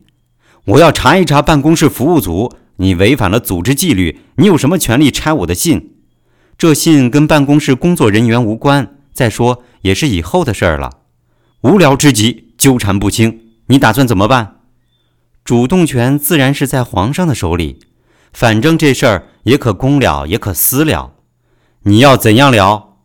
公了是为了维护党的威望，我要把这信交给政治局各位老同志去处理。这些年我忍气吞声，顾全了你的领袖地位，我一个人住在静园，不就是被打入冷宫了吗？那园子本是光绪的妃子住过的，我哪天不是以泪洗面？我从青年时代起就追求个性解放、人格独立，才从上海去了延安那样艰苦的地方。可是几十年来，我得到了什么？我是个什么人？王光美、邓颖超、康克清、蔡畅、卓林、叶群，他们哪一个不比我活得像一个人？我至今算你的正房、偏房、侍妾，只给你毛家生了两个丫头，是不是？都二十多年过去了，人生有几个二十年？你总该给我一个名分，一个女人最起码的名分吧。江青不吵不闹，却轻声哭诉着满腹的心酸。毛泽东十分理亏，他也确实被江青的哭诉所打动。他阴沉着脸，只求这场无聊的案子尽快了结。好吧，后天要接见一次印尼总统苏加诺的夫人，你就以我夫人的名义参加接见。报刊会登消息，如何？把上官云珠的信给我。江青泪眼蒙蒙，破涕为笑。他在自己从不离身的小坤包里翻出了他视为头号敌人的信，捏在手里，并没有立即递上去。我还有个请求。最近康生同志找我说，现在戏剧界情况十分混乱，到处上演帝王将相、才子佳人，到处是包公、海瑞骂皇帝，形成了一股风气。希望我能做些工作。我爱搞京戏，想让北京市的京剧团排演现代戏。今年华北地区戏剧汇演，我发现有些剧本基础真的不错。这倒是个好事。你们搞出了新剧目，我可以去观看演出。发动政治局的同志都去看戏，如何？江青呈上了上官云珠的信。从此以后，剧场舞台风起云涌，文人墨客鬼哭狼嚎。这自是后话。过了两天，《人民日报》头版发出了一条重要消息：新华社北京九月二十九日讯，毛泽东主席和夫人江青今天下午接见哈蒂尼·苏加诺夫人，宾主进行了亲切友好的谈话。毛泽东在处理家务事时，常常优柔寡断，患得患失；对党内大事却独来独往，大刀阔斧。他没有找任何一位政治局委员打声招呼，就擅自打破了1939年中共中央政治局所作出的关于毛泽东同志与江青同志关系问题的严肃决议。至此，江青名正言顺地成为毛泽东主席夫人，公开参与中共中央高层政治活动。第四十二节，向雷锋同志学习的奥妙由来。毛泽东虽然在北戴河会议上顺利击退了为彭德怀平反的翻案风，但党内局势对他来说却并不乐观。他很后悔自己过早地宣布退居二线，放弃了第一线工作的总指挥权。少奇同志也真了不得，有理论修养，也有品德修养，加上他出色的组织才干，短短数年时间经营好了自己的干部体制。几乎把各省市自治区的党委一把手、中央各部委的主要负责人都网络到了自己的门下，能够令行禁止，一呼百应。他跟恩来、陈云、小平也建立起了融洽的工作关系，再加上一个身兼实职、无所不管的北京市委书记彭真，一个唯命是从的中央组织部长安子文，一个埋头苦干的中央办公厅主任杨尚昆。真是盘根错节，纵横捭阖，进退自如了。诚如前贤孟轲所言：“欲平治天下，舍我其谁？”当然，毛泽东心里也有数，少奇不会公开跟自己摊牌，谅他也没有这个胆子，至多他耍耍两面三刀，阳奉阴违而已。也可能在会议上，在一些重要议题上提出他的主张来跟自己周旋。那好吧。我们就留着面子给他，暂时周旋吧。三十年代有个唱四季歌的明星，就叫周旋。朱总司令也未必会跟刘少奇跑吧？他为人忠厚，心里并不糊涂。一九三六年到延安之后，就把他当菩萨似的供着，德高望重，还不是靠了井冈山猪毛会师，被国民党骂作猪毛共匪。这个资历，担负着红军总司令，足以服众矣。周恩来也未必会跟刘少奇跑。几十年来，恩来都有他聪明过人之处，八面玲珑，一团和气，捏面团和稀泥是他的特长。关键时刻，他会站到毛主席和中央军委主席一边的。陈云也一样，没有政治野心，只热衷于他的苏式计划经济。至于书记处总书记邓小平，自五九年批判彭德怀之后，就有些消沉。他把总书记的职责分一半给彭真去承担。工作之余，不读书不看报，总是躲进中南海北门对过的养蜂夹道里去打牌，一打就是通宵达旦。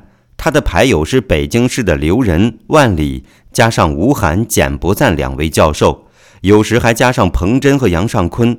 据康生报告，去年他到黑龙江视察，大谈不管白猫黑猫，抓住老鼠就是好猫，面子是顾不得了的。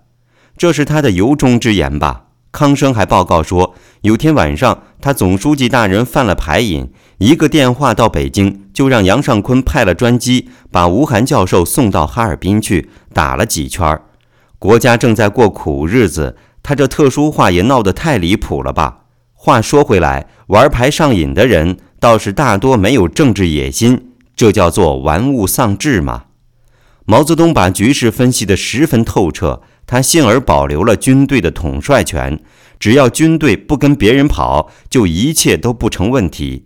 孙悟空本领再大，也跳不出如来佛的手掌心。五九年庐山会议后，军队干部已做过几次大调整，跟彭德怀有一丝半缕瓜葛的人都靠边站了。林彪取代彭德怀出任国防部长，主持军委工作；陈广则取代黄克诚出任总参谋长。陈广去世后，换上了大将谭政。谭政也是湖南人，跟刘少奇关系密切。对不起，拟了他个男女关系问题，撤了，换上了自己最信任的大将罗长子。公安部长罗瑞卿，国防部长由元帅担任，总参谋长由大将担任。罗长子很可靠，在井冈山就当过林彪红一军团的保卫处长。他现在可神气了。兵权、党权、政权、治安权都集于一身了。中央政治局委员、书记处书记、国务院副总理、公安部长、中央警卫局局长、中央军委常委兼秘书长、总参谋长。一天，张玉凤给毛泽东呈上来几封信，以及两份反映军队动态的简报。有一封是上海来的，他一看就知道是上官云珠娟秀的笔记。上官云珠在信上说，他上次写过一封信，主席没有回他，他很想念主席，不知主席还记不记得他，什么时间让他来北京拜望。张玉凤见主席笑眯眯地看着信，不禁偷偷地撇了撇嘴角。毛主席放下信，拉过张玉凤的手说：“你代我写封信，就说我很想念他，现在太繁忙，分不开身。”过些日子，或者我去上海，或者安排他到北京来小住。写好了，叫我签个名。张玉凤撅着小嘴，毛主席看在眼里。吃什么醋哟？谁也不能像你一样天天守着我呀。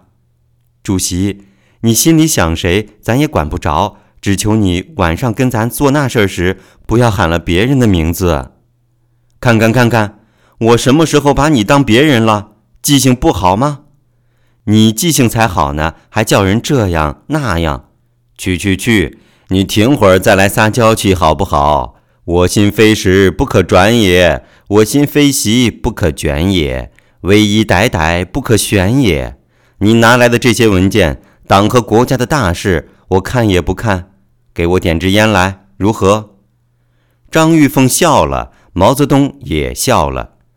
医生要你尽量少抽烟，护士同志，我是最不要听医生的清规戒律的。要是一切听他们的，我早见马克思去喽。毛泽东拿起一份中央军委办公厅呈送上来的简报，初时不过随便翻翻，看着看着，他忽然眼睛亮了起来。原来是沈阳军区党委响应林彪同志全军开展读毛主席著作、做毛主席的好战士运动的号召，整理出的一位模范战士的材料。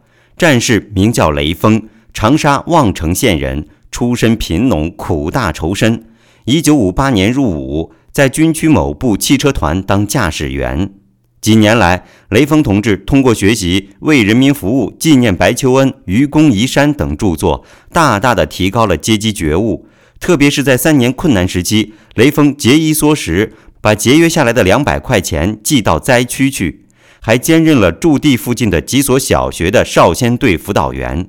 这个雷锋只有高小文化，却坚持写革命日记，要把自己有限的生命投入到无限的为人民服务中去。这位战士还写了一首诗：“唱支山歌给党听，我把党来比母亲，母亲生下了我的身，党的光辉照我心。”可惜，雷锋同志在前不久的一次出车时以身殉职了。多么可爱的战士，多么典型的学习标兵！几年来，林彪同志在全军上下掀起学习运动，已经取得了很大的成功。毛泽东兴奋了，激动了，他放下材料，站了起来，在宽大的书房里踱开了步子。几年来，地毯已经被他踩得很旧了，掉绒了，他不让换。他习惯缓缓地吸烟，缓缓地踱步。每逢这种时刻，张玉凤便会为他挂断一切电话，停止了一切电文的呈送，以便让他集中精力考虑重大问题。我现在带个头，向雷锋同志学习，道士打鬼，借助钟馗。张玉凤很快研好了墨，毛泽东在写字台上铺好了一张宣纸，取过那支常用的大号狼毫。来来回回地蘸着墨汁，想了一想，顺势一挥，写下了“向雷锋同志学习，毛泽东”几个热情奔放、遒劲潇洒的大字。说起毛泽东习字，已经有些年头了。他在长沙医师读书时，字写得很差劲儿，几乎到了人见人笑的田地。后来上了井冈山，有三年多时间被王明路线停止了职务，他闲来无事，也常习字。到了延安，字还是写的不怎么样。一九四九年进了中南海，一国之主，条件自然好了，常找郭沫若等人来谈谈诗词，论论书法。还是郭沫若建议他习习唐代风和上怀素的狂草。怀素和尚，湖南长沙人，从长沙一路云游到国都长安，以一首桀骜不驯、气势磅礴的狂草书法名重天下。果然。毛泽东的字自师法临摹怀素之后大有进步，而自成一格了。毛泽东所提向雷锋同志学习被拓印了出来，分送给中央政治局各委员，加上一个彭真，再送给九大元帅，除彭德怀之外，加一个总参谋长罗瑞卿，再加董必武、谢觉哉、吴玉章、徐特立四位革命长者。毛泽东请他们为一名牺牲了的战士题词。他们也就凑个趣，助个兴，卖个顺水人情，谁也没有把他当一回事儿。刘少奇的题词为“向雷锋同志学习，做毛主席的好战士”；周恩来的题词为“学习毛主席著作，做雷锋式革命战士”；朱德、陈云、邓小平、彭真、刘伯承、贺龙、陈毅、徐向前、聂荣臻、叶剑英、罗瑞卿的题词，以及。董、谢、吴、徐四老的题词都大同小异，众口一词，语言贫乏之至。最有代表性的，要数主持中央军委日常工作的林彪的题词：读毛主席的书，听毛主席的话，做毛主席的好战士。所有这些题词都在同一天的全国大陆所有报刊上以头版大幅位置发表。其结果是毛泽东漫不经心式的略施小计，就把人民解放军的学毛主席著作大张旗鼓地推向全国的各行各业。毛泽东号召全国军民向雷锋同志学习，逐渐演变成为全国军民向毛主席学习效忠的运动。其实质就是毛泽东自己号令全国军民向自己学习，于是又开始了一次狂热的全民造神运动。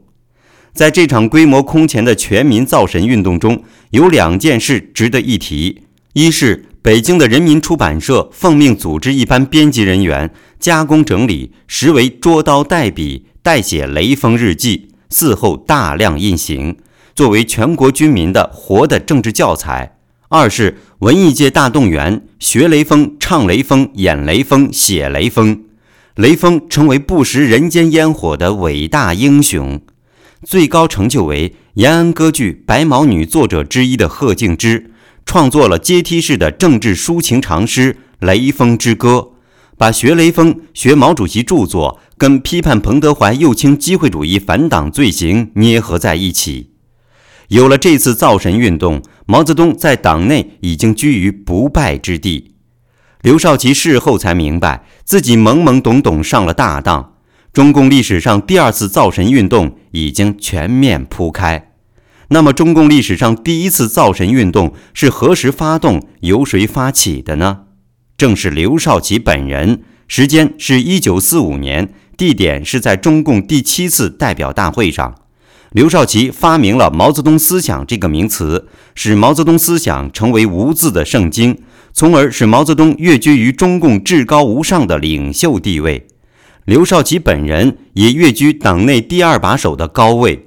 那一次参加造神运动的，还有言不由衷的周恩来和朱德，还有毛泽东的真诚信徒彭德怀、任弼时、罗荣桓、陈云、林彪等等，一起效法苏共，歌颂斯大林，光荣属于英明领袖毛泽东，伟大的毛主席万岁！毛泽东思想是全党全军政治工作的指导方针。毛泽东闲云野鹤，悠哉悠哉，忽南忽北，行踪诡秘地巡视于大江南北。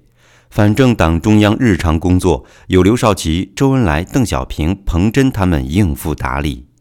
春天，他又一次到上海，仍住西郊宾馆，重会上官云珠，不辞朝暮。他听从了上官云珠的意见，一个星期只开三次小型舞会。伴舞也不再找电影和戏剧界的女名人，而由上海舞蹈学校、上海歌舞剧院轮流选送一些小姑娘。老友柯庆施加上一个张春桥，很会办事呢。小姑娘们真如一朵朵初开的蓓蕾，可是她们美丽的脑袋里却是一片空白。她来上海隐居，却是有一些重大问题需要冷静思考。经过了去年元月的七千人大会，八月的北戴河会议，他越来越感觉到刘少奇是他的一大心病，一大威胁。刘少奇靠什么起家？一靠首倡毛泽东思想，二靠他的那本《论共产党员的修养》，三靠他长期经营的白区党。他可了不得，不得了呢！《论共产党员的修养》是全体党员的党性教科书。党的白区地下组织所培养的干部队伍，如今控制着从中央到地方的各级党政部门，而他从红区所带来的人，大部分是些目不识丁的大老粗，上不了台面，派不上多大用场。记得小的时候在韶山冲老家，母亲给自己读过一个白话《猫和老虎》。说的是早先猫是老虎的师傅，猫把自己的浑身本领都交给了老虎，相互间也是好友。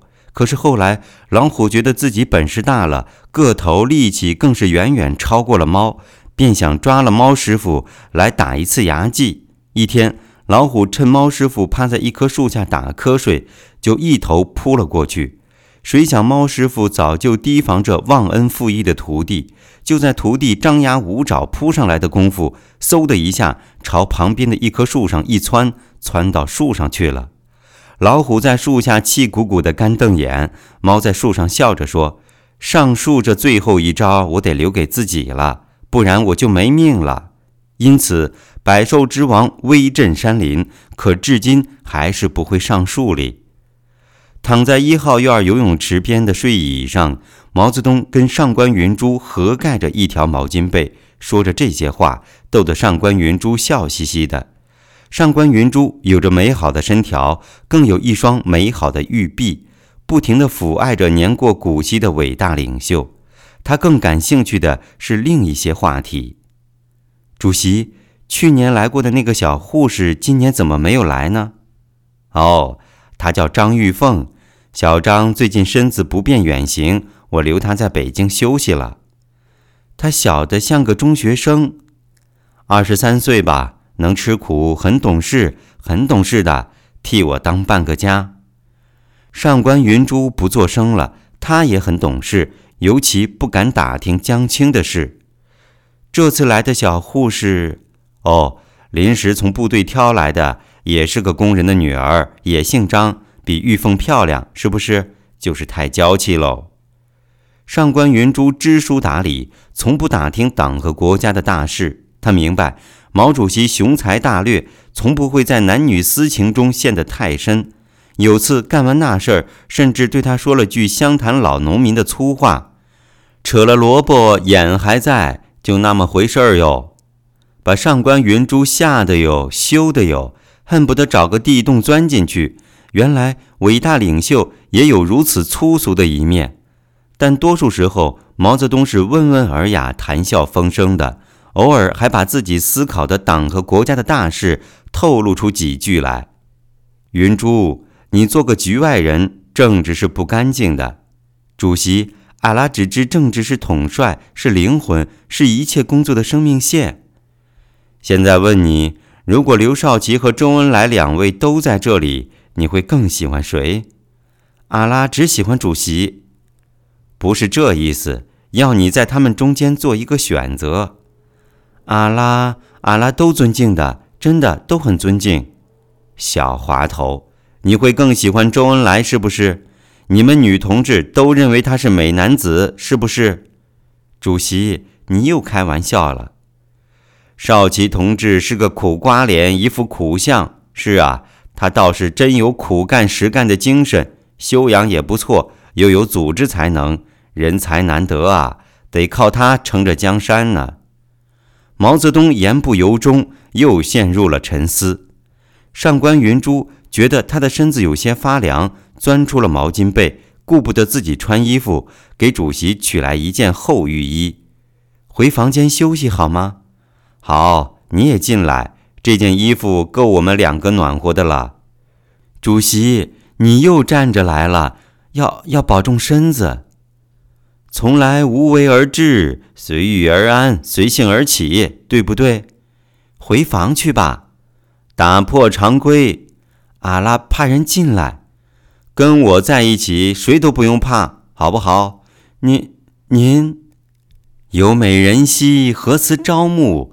下午康生要来汇报工作，他电话约了三次了。累了吧？再躺一会儿。好，一切行动听上官云珠同志指挥。多盖一条毛巾被吧。好，你也进来休息半小时。下午康生要来。你见过康生大人没有？前年上海文艺界春节晚会，我见过他的。他样子有些吓人，特别是他的眼睛。对他做的工作就吓人，可不是善类哦。那你还用他？蒋委员长手下有个戴笠，斯大林手下有个贝利亚，我手下有个康生。嘻嘻，明成祖手下有个魏忠贤。东厂锦衣卫，啊，女才人，你倒懂一点明史喽？不懂，我是看老戏看的。康生要来汇报工作，就是文艺问题。他原是在莫斯科共产国际跟着王明跑的，到了延安，他揭发了王明，表现不错，也懂理论，我才用他做社会情报工作的。他的面孔好长，额头凸，下颚翘，样子好吓人呢。呵呵，刘少奇也不喜欢他，周恩来对他也敬避三舍，朱总司令正眼也不瞧他，他就是这么个人。主席，莫让他害人呐，特别是文化人。下午阿拉不要见他。遵旨。陕北牧羊人身边总要有一条牧羊犬嘛。云珠，不要怕，一切由我保驾。说罢。毛泽东搂着上官云珠小睡一会儿。